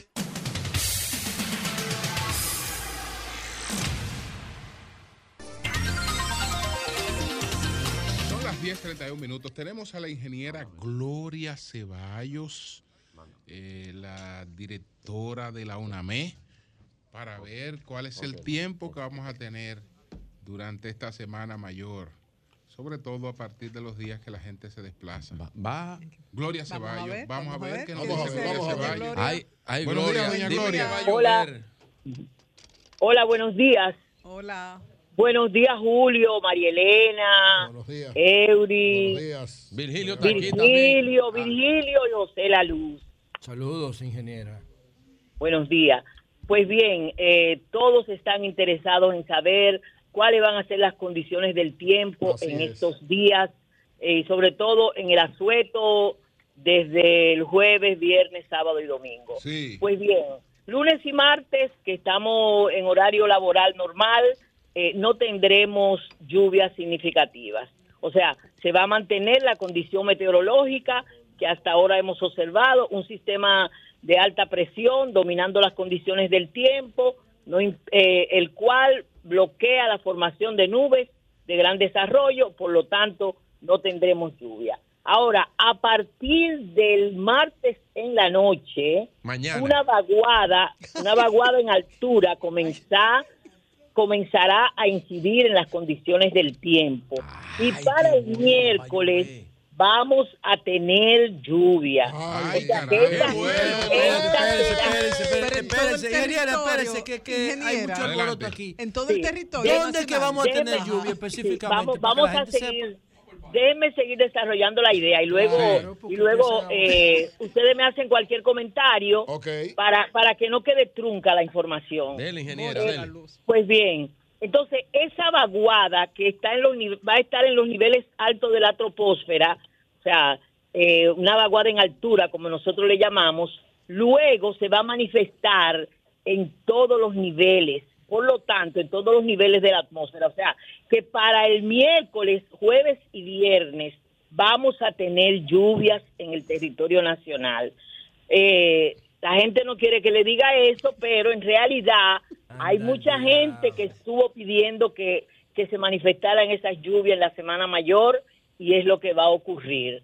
O sea que vamos a tener lluvias, es lo que también he manifestado. Con esta lluvia ya no se va a concluir la sequía, será un paliativo, ya que los acumulados que vamos a tener no van a ser grandes acumulados, sino que el modelo europeo está indicando que vamos a tener entre 40 y 50 milímetros Oh, para mucho. esta situación que hemos tenido acumulados, expliqué. O sea, Sí, sí. la lluvia que caiga miércoles, jueves, viernes, eh, podría llegar hasta 50 Pero, ingeniera, milímetros la sumatoria. eso- Dime, eso María Elena. dinero en, En el este, en Se el norte, greña, en el suroeste, en todo el territorio. Sí, te voy a, te voy a explicar. no sé. Mira, Silencio, eh, como es producto de esa vaguada que, que va a estar al, al noreste del territorio nacional, las lluvias van a ser más significativas hacia lo que es la mitad este del territorio nacional. Dígase noreste, sureste, eh, la cordillera central, incluso en el suroeste vamos a tener lluvias. La parte que tendrá menos lluvia será la zona fronteriza y el extremo noroeste. Pero también se van a presentar eh, algunos episodios de lluvia. Esa es la situación meteorológica. y vamos a tener- todavía, espérate, José La Luz, todavía el sábado vamos a tener inestabilidad atmosférica, por lo tanto va a estar lloviendo. El día que tendremos menos lluvia será el domingo de resurrección. El día para que la gente Ingeniera, eh, ingeniera, el día que hay que venir. El día que hay que venir. Ingeniera, Dime, eh, José. si usted le dice al dominicano promedio que va a haber un acumulado de 50 mi- eh, No lo mililitros. entiende, no lo entiende. No lo entiende. Usted tiene que hablar en, en- en forma de aguacero, eh, para que Pues la gente lo entienda. Si usted habla ¿Cómo de de y de aguacero? acumulación, eh, usted tiene que hablar eh, en el lenguaje de aguacero. Usted tiene Bueno. que decir el miércoles va a llover de tal hora a tal hora en tal sitio. ¿No es De así? abajo para arriba. No, de abajo Bueno, para adelante, arriba. Pedro, adelante, dice-. Pedro Guerra dice que de abajo para arriba. José, Vamos a ver. déjame decirte que son pronósticos. Sí, claro. Los pronósticos no son determinísticos. Entonces, las probabilidades son altas de tener esas lluvias. En horas de la tarde y primeras horas de la noche son más frecuentes porque ya la radiación solar se ha manifestado, la humedad que va a haber en la atmósfera se va a convertir en, en- en grandes nubes, incluso con tormentas eléctricas. Entonces, eh, indicar que es 50 milímetros. Recordemos que cuando aquí hubo la situación calamitosa, el 4 de noviembre, se generaron en tres horas 264 milímetros en el Sí, Distrito Nacional. Entonces, por eso yo digo que estas lluvias van a ser un paliativo a la sequía, van a disminuir los incendios forestales, pero no será ya el fin de la sequía, ¿me entiendes? No, claro. Sí, eh, mire, doc- Pero eh, ayuda a los incendios mire, forestales. eh, ingeniera. Algo para- importante, algo Sí. importante, la las costas no tendrán un oleaje eh, anormal, sino que el oleaje va a estar eh, dentro de lo, de lo normal, o sea, de 4 a 6 eh, el oleaje en, en las costas. Ok, mire ingeniera, estoy viendo aquí eh, el pronóstico de IBM y de Weather Channel que tienen una, una alianza eh, proyectado las próximas dos semanas y esto es impresionante. Dice Weather Channel que en República Dominicana en 15 días solamente no ha pronosticado lluvia el miércoles 12 y eh, el domingo, el miércoles, el miércoles 12 son dos días el, y el Domingo. y el domingo 9 que está en 40%. Todos los Bueno. días a partir del miércoles debería llover hasta el 16. Bueno, pero yo te estoy, yo, yo te estoy hablando de los días de asueto. Yo no estoy haciendo un pronóstico No, yo entiendo, a yo, estoy plazo. apoyando lo que usted dice, así es. Ah, gracias, gracias. Sí, el sí, sí. señor, para que la gente esté tranquila. Increíble esto, estos datos. Pero sí es importante porque estábamos esperando abril Sí. para, para ya salir de, de esta sequía estacional, aunque eh, las proyecciones son de que las lluvias van a estar todavía por debajo de lo normal. Bueno, Bien. aquí dice, ingeniera, que para el miércoles la posibilidad de lluvia es de 79, para el jueves de 73, para el viernes de 79, para el sábado de 60% y para el domingo es que va a bajar a 40%. Eso El lunes que caen a un Yo 17%. coincidió con lo que yo acabo Sí, de sí, así es. Así es. Eh, El mejor día de Semana Santa es mañana, martes 4, que la posibilidad de lluvia está en un 5%, mañana no hay nube y es un sol radiante. Pero El mejor día es mañana. Pero la playa con lluvia es sabrosa también. No, no, Sí. Por no lo que dijo mismo, la ingeniera, solo lo en. Montecristo Bueno. es que no va a llover No es tanto. lo mismo, Bueno. es que no se ve nada. Ingeniera, si tú haces una- norte, no se ve Pero nada. Ajá. dijimos que a partir de la noche del martes, Martes. Comenzará a manifestarse Es la vaguada. Ok. Ok, ok. Una pregunta. Dijimos que lunes y Eh, martes bueno, mañana íbamos a la estar con la playa, vamos a ver. incidencia del sistema de alta presión. Sí, Sí. ingeniera, en ocho semanas ya comenzamos con la temporada ciclónica del 2023. ¿Por qué la queja de meteorólogos? Ahí está John Morales, de pilotos, ahí está el, capitán Francisco Díaz, de que no tienen acceso a la información del radar Doppler de Punta Cana. María Elena, eh, fíjate, se ha estado trabajando, yo estoy hablando como sin, sin corresponderme a mí dar las explicaciones del lugar, porque recuerda que ese radar Doppler fue el Instituto Dominicano de Aviación Civil el que lo instaló.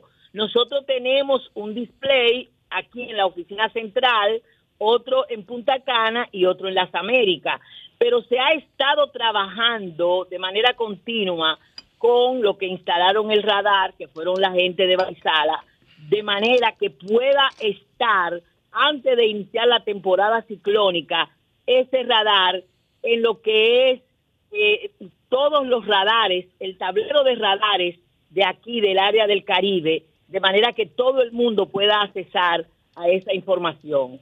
O sea que está garantizado que antes de la temporada ciclónica ya toda la población tenga acceso a, ese mosaico de radares que nosotros debemos estar incluidos en ese tablero del Caribe.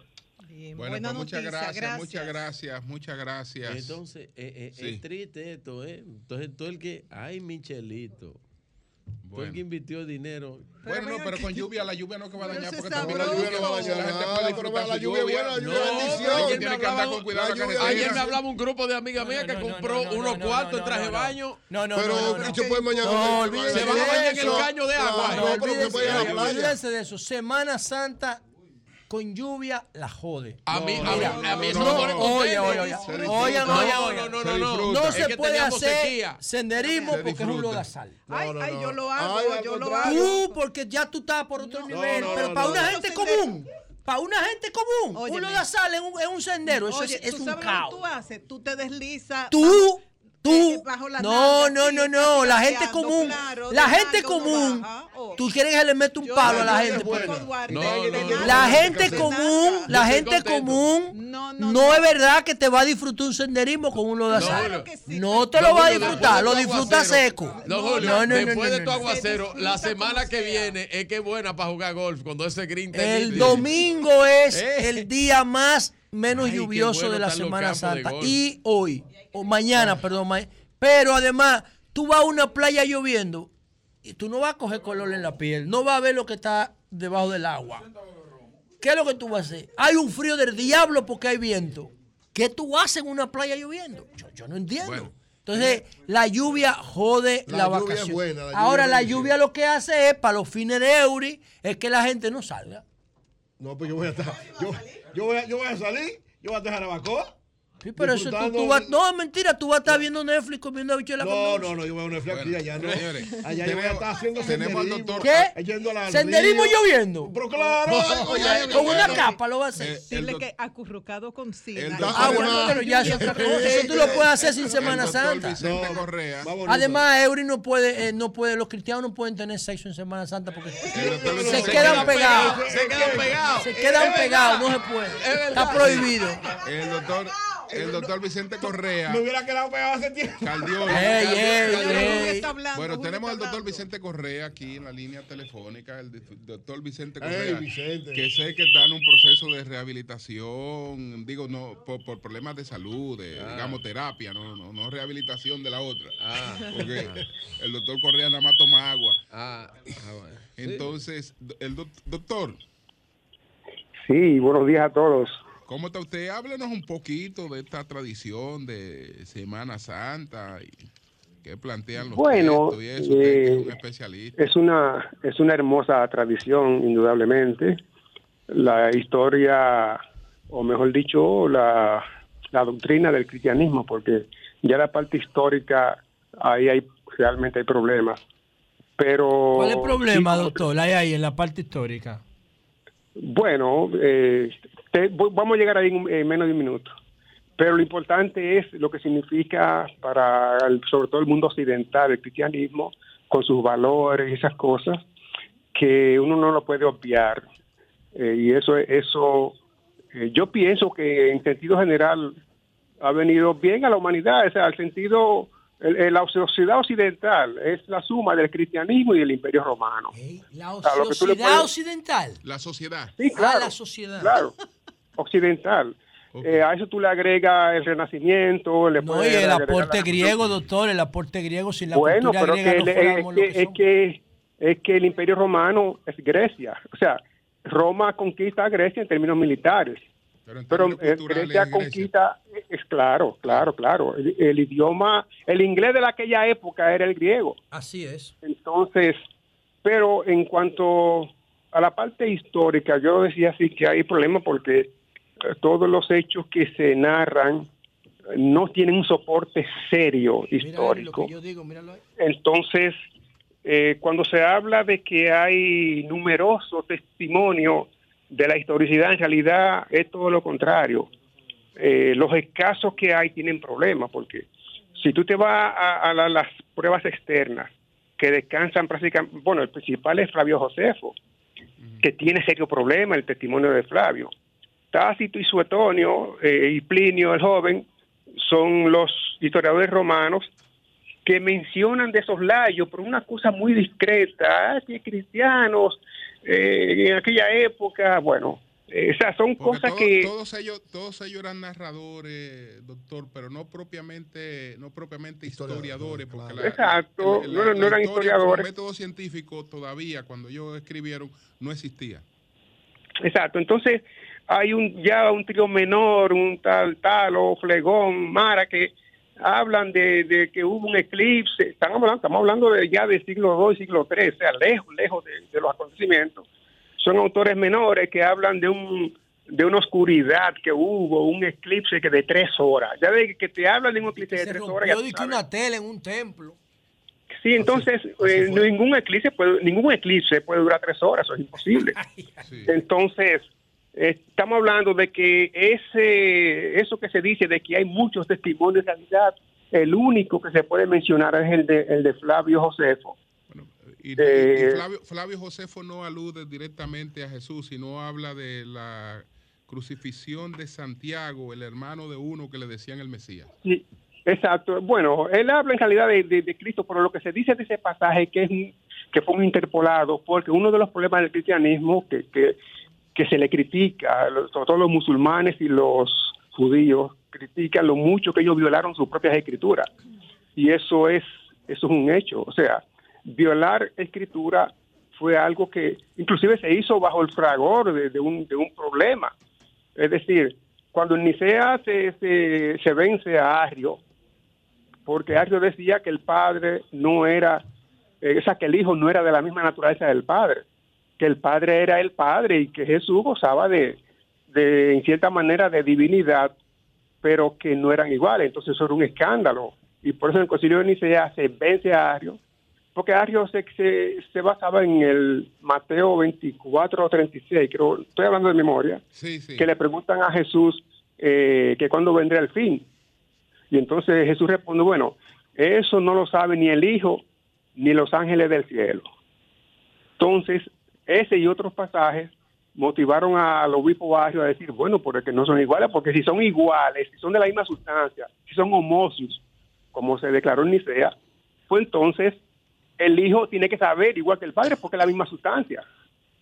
Y entonces el, hijo dice, no, eso no lo, eso nada más lo sabe el padre, eso no lo sabe ni el hijo ni los ángeles del cielo de cuándo que vendrá el fin. Entonces eh, se violó esa escritura en, en muchas Biblias, sobre todo lo que usan los protestantes. Le- lo que dice el pasaje es que Jesús respondió, bueno, eso no lo saben ni los ángeles del cielo, o sea, quitaron el hijo. Porque al agregar al hijo, entonces se, se le da la razón a Ario, se le da la razón a Ario de que el padre y el hijo son de diferentes, son diferentes. Y entonces, ¿qué implicación tiene eso? Que ahí se desbarata el carácter monoteísta del cristianismo. Ya van a haber ahí dos dioses. Entonces, por eso era necesario hacerlo a los dos iguales. Luego en otro concilio se agrega el Espíritu Santo y ya se forma la Trinidad. Es decir, estamos hablando, retornando a lo anterior, a la base histórica de- de- del cristianismo, el grave problema es que los evangelios es donde está la vida de Jesús, que es lo que estamos celebrando en Semana Santa, ¿verdad? Su- todos sus milagros, su entrada a Jerusalén, su posterior resurrección. Eh, pero estos son documentos que se escribieron mucho, muchas décadas después de ocurridos los hechos. Los primeros documentos cristianos, que son las epístolas, Jesús de Nazaret brilla por su ausencia, no aparece. El Jesús que aparece ahí es un Jesús místico, un Jesús eh, de, de- de- de la, o sea, celestial. Un Jesús construido, ¿usted cree, por, la, por el poder? No, no, no, no, no, porque Pablo, que es la figura central del cristianismo, eso hay que decirlo, eh, Pablo es, la, es el quien crea el cristianismo de hoy, el que se practica, que en aquella época era un cristianismo de minoría.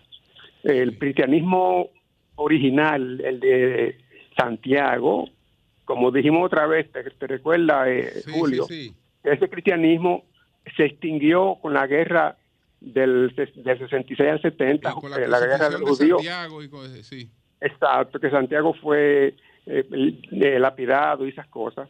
Ese era el cristianismo original y ese cristianismo original sencillamente no queda rastro. El, el cristianismo que tenemos es el de Pablo, que es una mezcla de tradiciones grecorromanas, judaísmo de eh, ya de, de corte platónica y esas cosas. Pero el Cristo que se menciona en las epístolas de Jesucristo no habla, no, no hace milagros. O sea, eh, es un ente etéreo en, en cual todas las cosas se hacen en su nombre, esas cosas, pero no habla. Al contrario de los evangelios, donde Cristo habla hasta por los codos y hace milagros y todas esas cosas.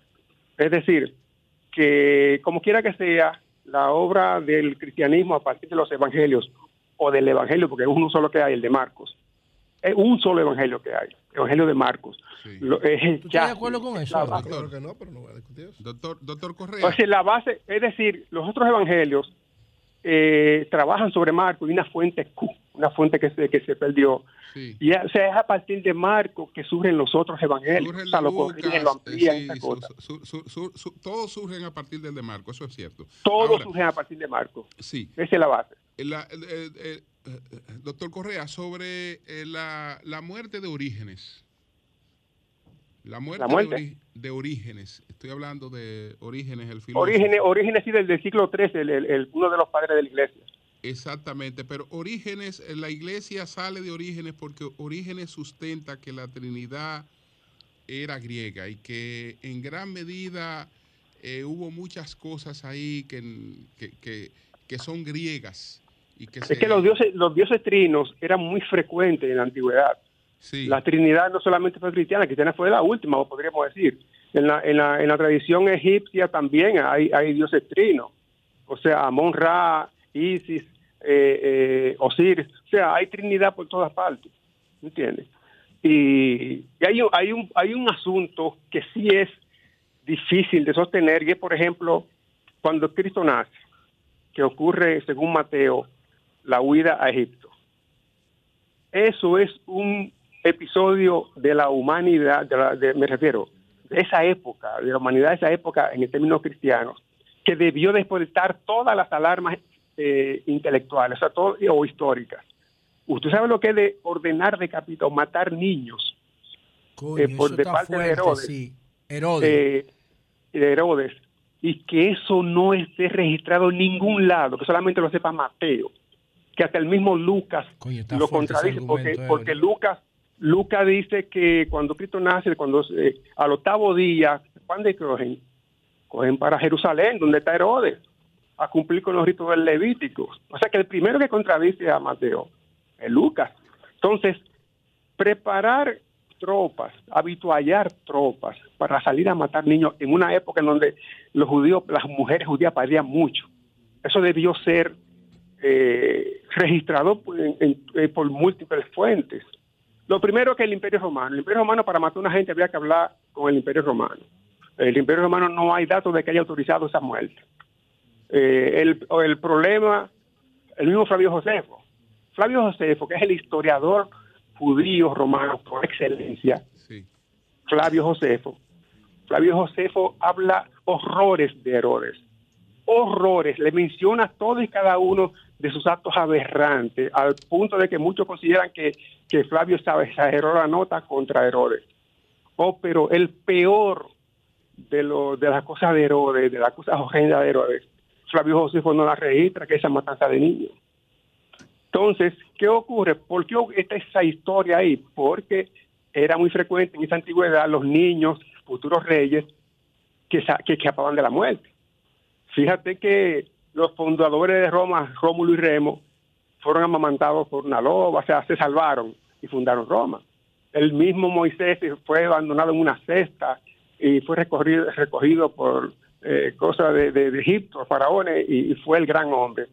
El mismo Zeus, el papá de Zeus Cronos, sabía que uno de sus hijos iba a ser el que lo iba a destronar. Bueno, se comió a todos sus hijos. Lo que pasa es que con, que con Zeus eh, Es hubo la, un engaño la misma historia, ¿verdad? la misma historia de escapar de, de- Eury. de la muerte.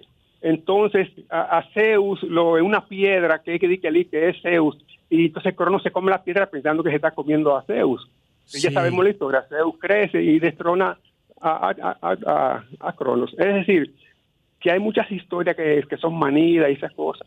Pero volviendo a lo otro, eh, yo pienso que la historia del cristianismo es hermosa como, como, como fuente literaria, increíblemente hermosa. Y además, doctor, ¿no es importante desde el punto de vista sociológico que la gente crea en historias como la de Jesús, historia de redención, de que Él paga los pecados por nosotros y que cuando nosotros después de la muerte vamos por el, por el sacrificio de Él, vamos a ir a un paraíso. Eso no, no, eso no contribuye a que los seres humanos sean más dóciles, más sumisos, Claro, yo creo, menos mira, violentos. yo, yo, yo con toda la posición que tengo sobre el tema, eh, yo no hago mucho proselitismo de esto porque en realidad eso que tú dices es cierto. La, o sea, la gente necesita creer. La vida eh, sin ese componente puede traer, qué sé yo, sus consecuencias. Así es, es bueno, que, es, bueno, es, es bueno que la gente tenga eso en su mente, un, un pensar de, de esperanza después de la muerte, o en, la- y en la misma vida, que las cosas van a mejorar mediante una ayuda de la celestial, todas esas cosas, eso forma parte de la vida.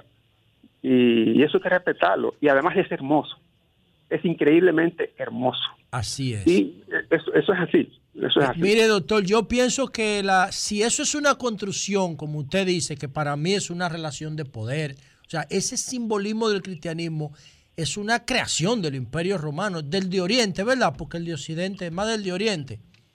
Bueno, Eh, el imperio, mira, la muerte, la muerte, porque si hubo un personaje que fue crucificado, es, yo creo que sí, que existió y que tuvo cier- ciertas características importantes. Eh, o sea, que daba un buen mensaje, sobre todo un mensaje de, de- de que ya viene el final del mundo, esa cosa, pero que también tenía un mensaje, un fuerte mensaje contra Roma. Y la muerte de ese de Cristo, vamos a decirle así, no fue una muerte judía, jamás en la vida. Fue una muerte romana. Lo que pasa es que después eh, eso después se varió y se le, se le pasó la culpa a los judíos y esas cosas. Pero en realidad fue una muerte romana. La cruz era netamente romana.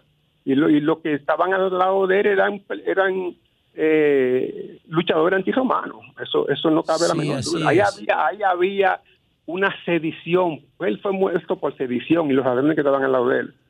Eh, sedición da por todas partes. Si Cristo hizo su mensaje de paz y de amor, por esas causas él no lo iban a crucificar, ni tampoco a los judíos lo iban a, a- a entorpecer.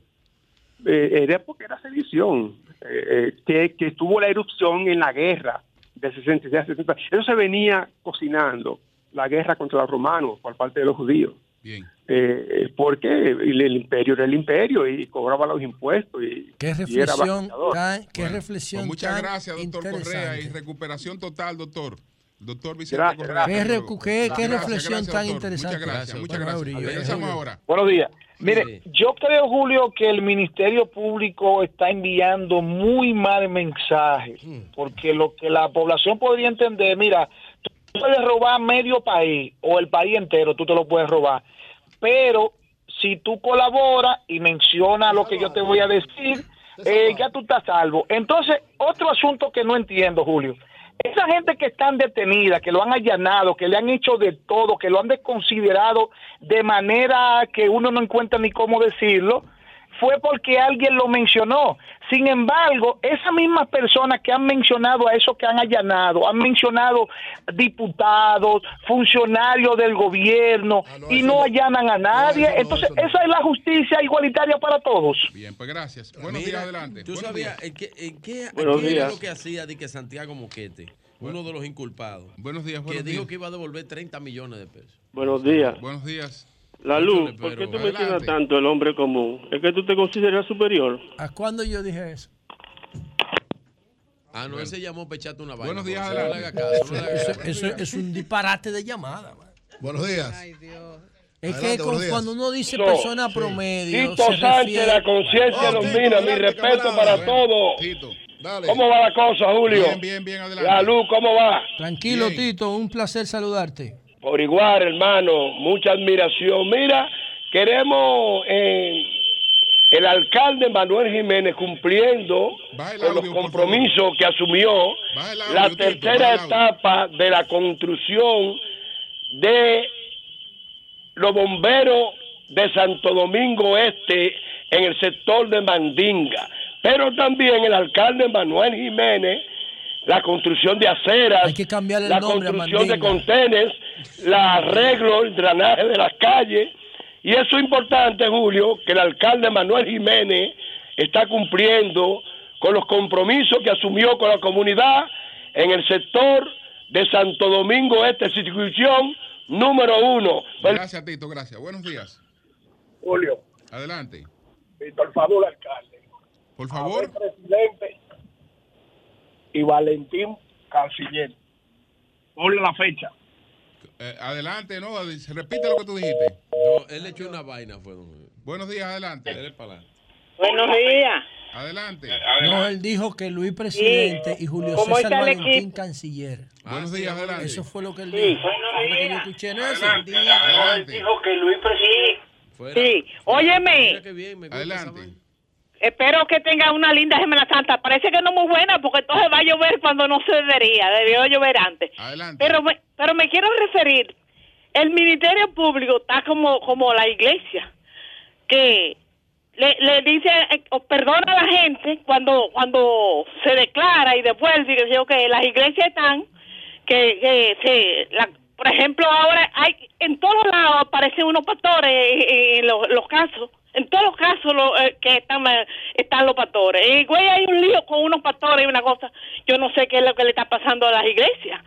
Los van a tener que revisarse las iglesias. Pero me quiero referir al caso de, de Loscual, que yo lo defendí cuando yo... Pero entonces ahora la pregunta del millón, ¿qué fue lo que le dieron a Loscual para él cambiar esa versión? Cuando dijo que, que era para Binader y después cuando entra la cosa que fue para, para Danilo.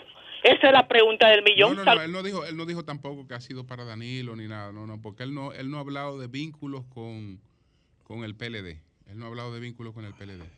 Él lo que dice es ahora que todo lo que montó Mimilo lo montó para financiar al PLD y que él fue una víctima dentro de eso.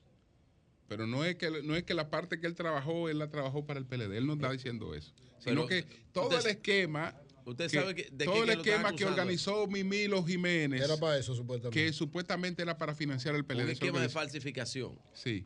Ok. Bueno, buenos días, adelante. fea esa palabra. que falsificación. José. Buenos Buenas- días. buen día. José, Sí, dime.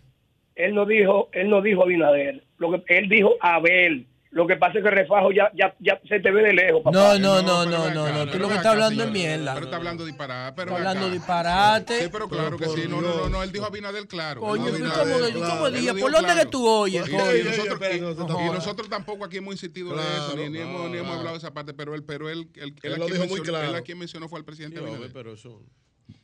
Además, él iba a dar a Abel en el pasado cuando No, Abel no era candidato ahora. Se lo adelantó para Se lo estaría dando ahora. Predictador. Buenos días, adelante. Buenos días. Buenos días, José Julio a Martínez. Pozo. Buenos Oye, días, mi hermano y amigo José La Luz y todo el equipo, Miguel Fernández. Miren, señores, algo que se estaba hablando muy importante sobre Dios, sobre toda la historia de Jesucristo y la resurrección, es que cuando nosotros los seres humanos aquí en la tierra eh, nos aferramos y estamos buscando de Dios, somos más humildes. Yo creo que la clase, eh, todo el mundo, toda la sociedad debemos enfocarnos porque lo que nos está matando es el ego, el ego que fulano tiene dinero, el ego que y la competencia que tenemos de que todo el mundo queremos ser rico y tener cuarto y es lo que está pasando a esta descomposición social. Gracias. Bueno, pues Eh, señores, no, gracias no, a todos. No, pero Julio, ay, don ¿Qué Julio. pasó? ¿Qué pasó? ¿Tiene- tiene una noticia ahí antes de irnos? Mira, es que yo, una fiel oyente, amiga, una gran amiga, tiene una tienda de traje de baño. ¿Y entonces? Entonces, ella me dijo, ella es fiel oyente de nosotros, toda la mañana, ella lo oye y, y me dice que, Virgilio, y, y ustedes tenían que llamar a Gloria hoy lunes. No, pero que nada, que siga vendiendo. que la gente va como quiera. La gente ya, la gente se va como quiera. No podían dar esa información el No, miércoles. la gente se va como quiera y que goce. Claro. Don Julio me dijo de que se le cayó la venta. No, no, a ver, no, no, es verdad. Oye, Eso- el traje de baño se pone y se Para baña bañarse con un caño. Entonces. José, tú te vas a poner un traje de baño para bañarte con un caño Claro que sí. Tranquilo, moderación. Gracias. Moderación. Fuera.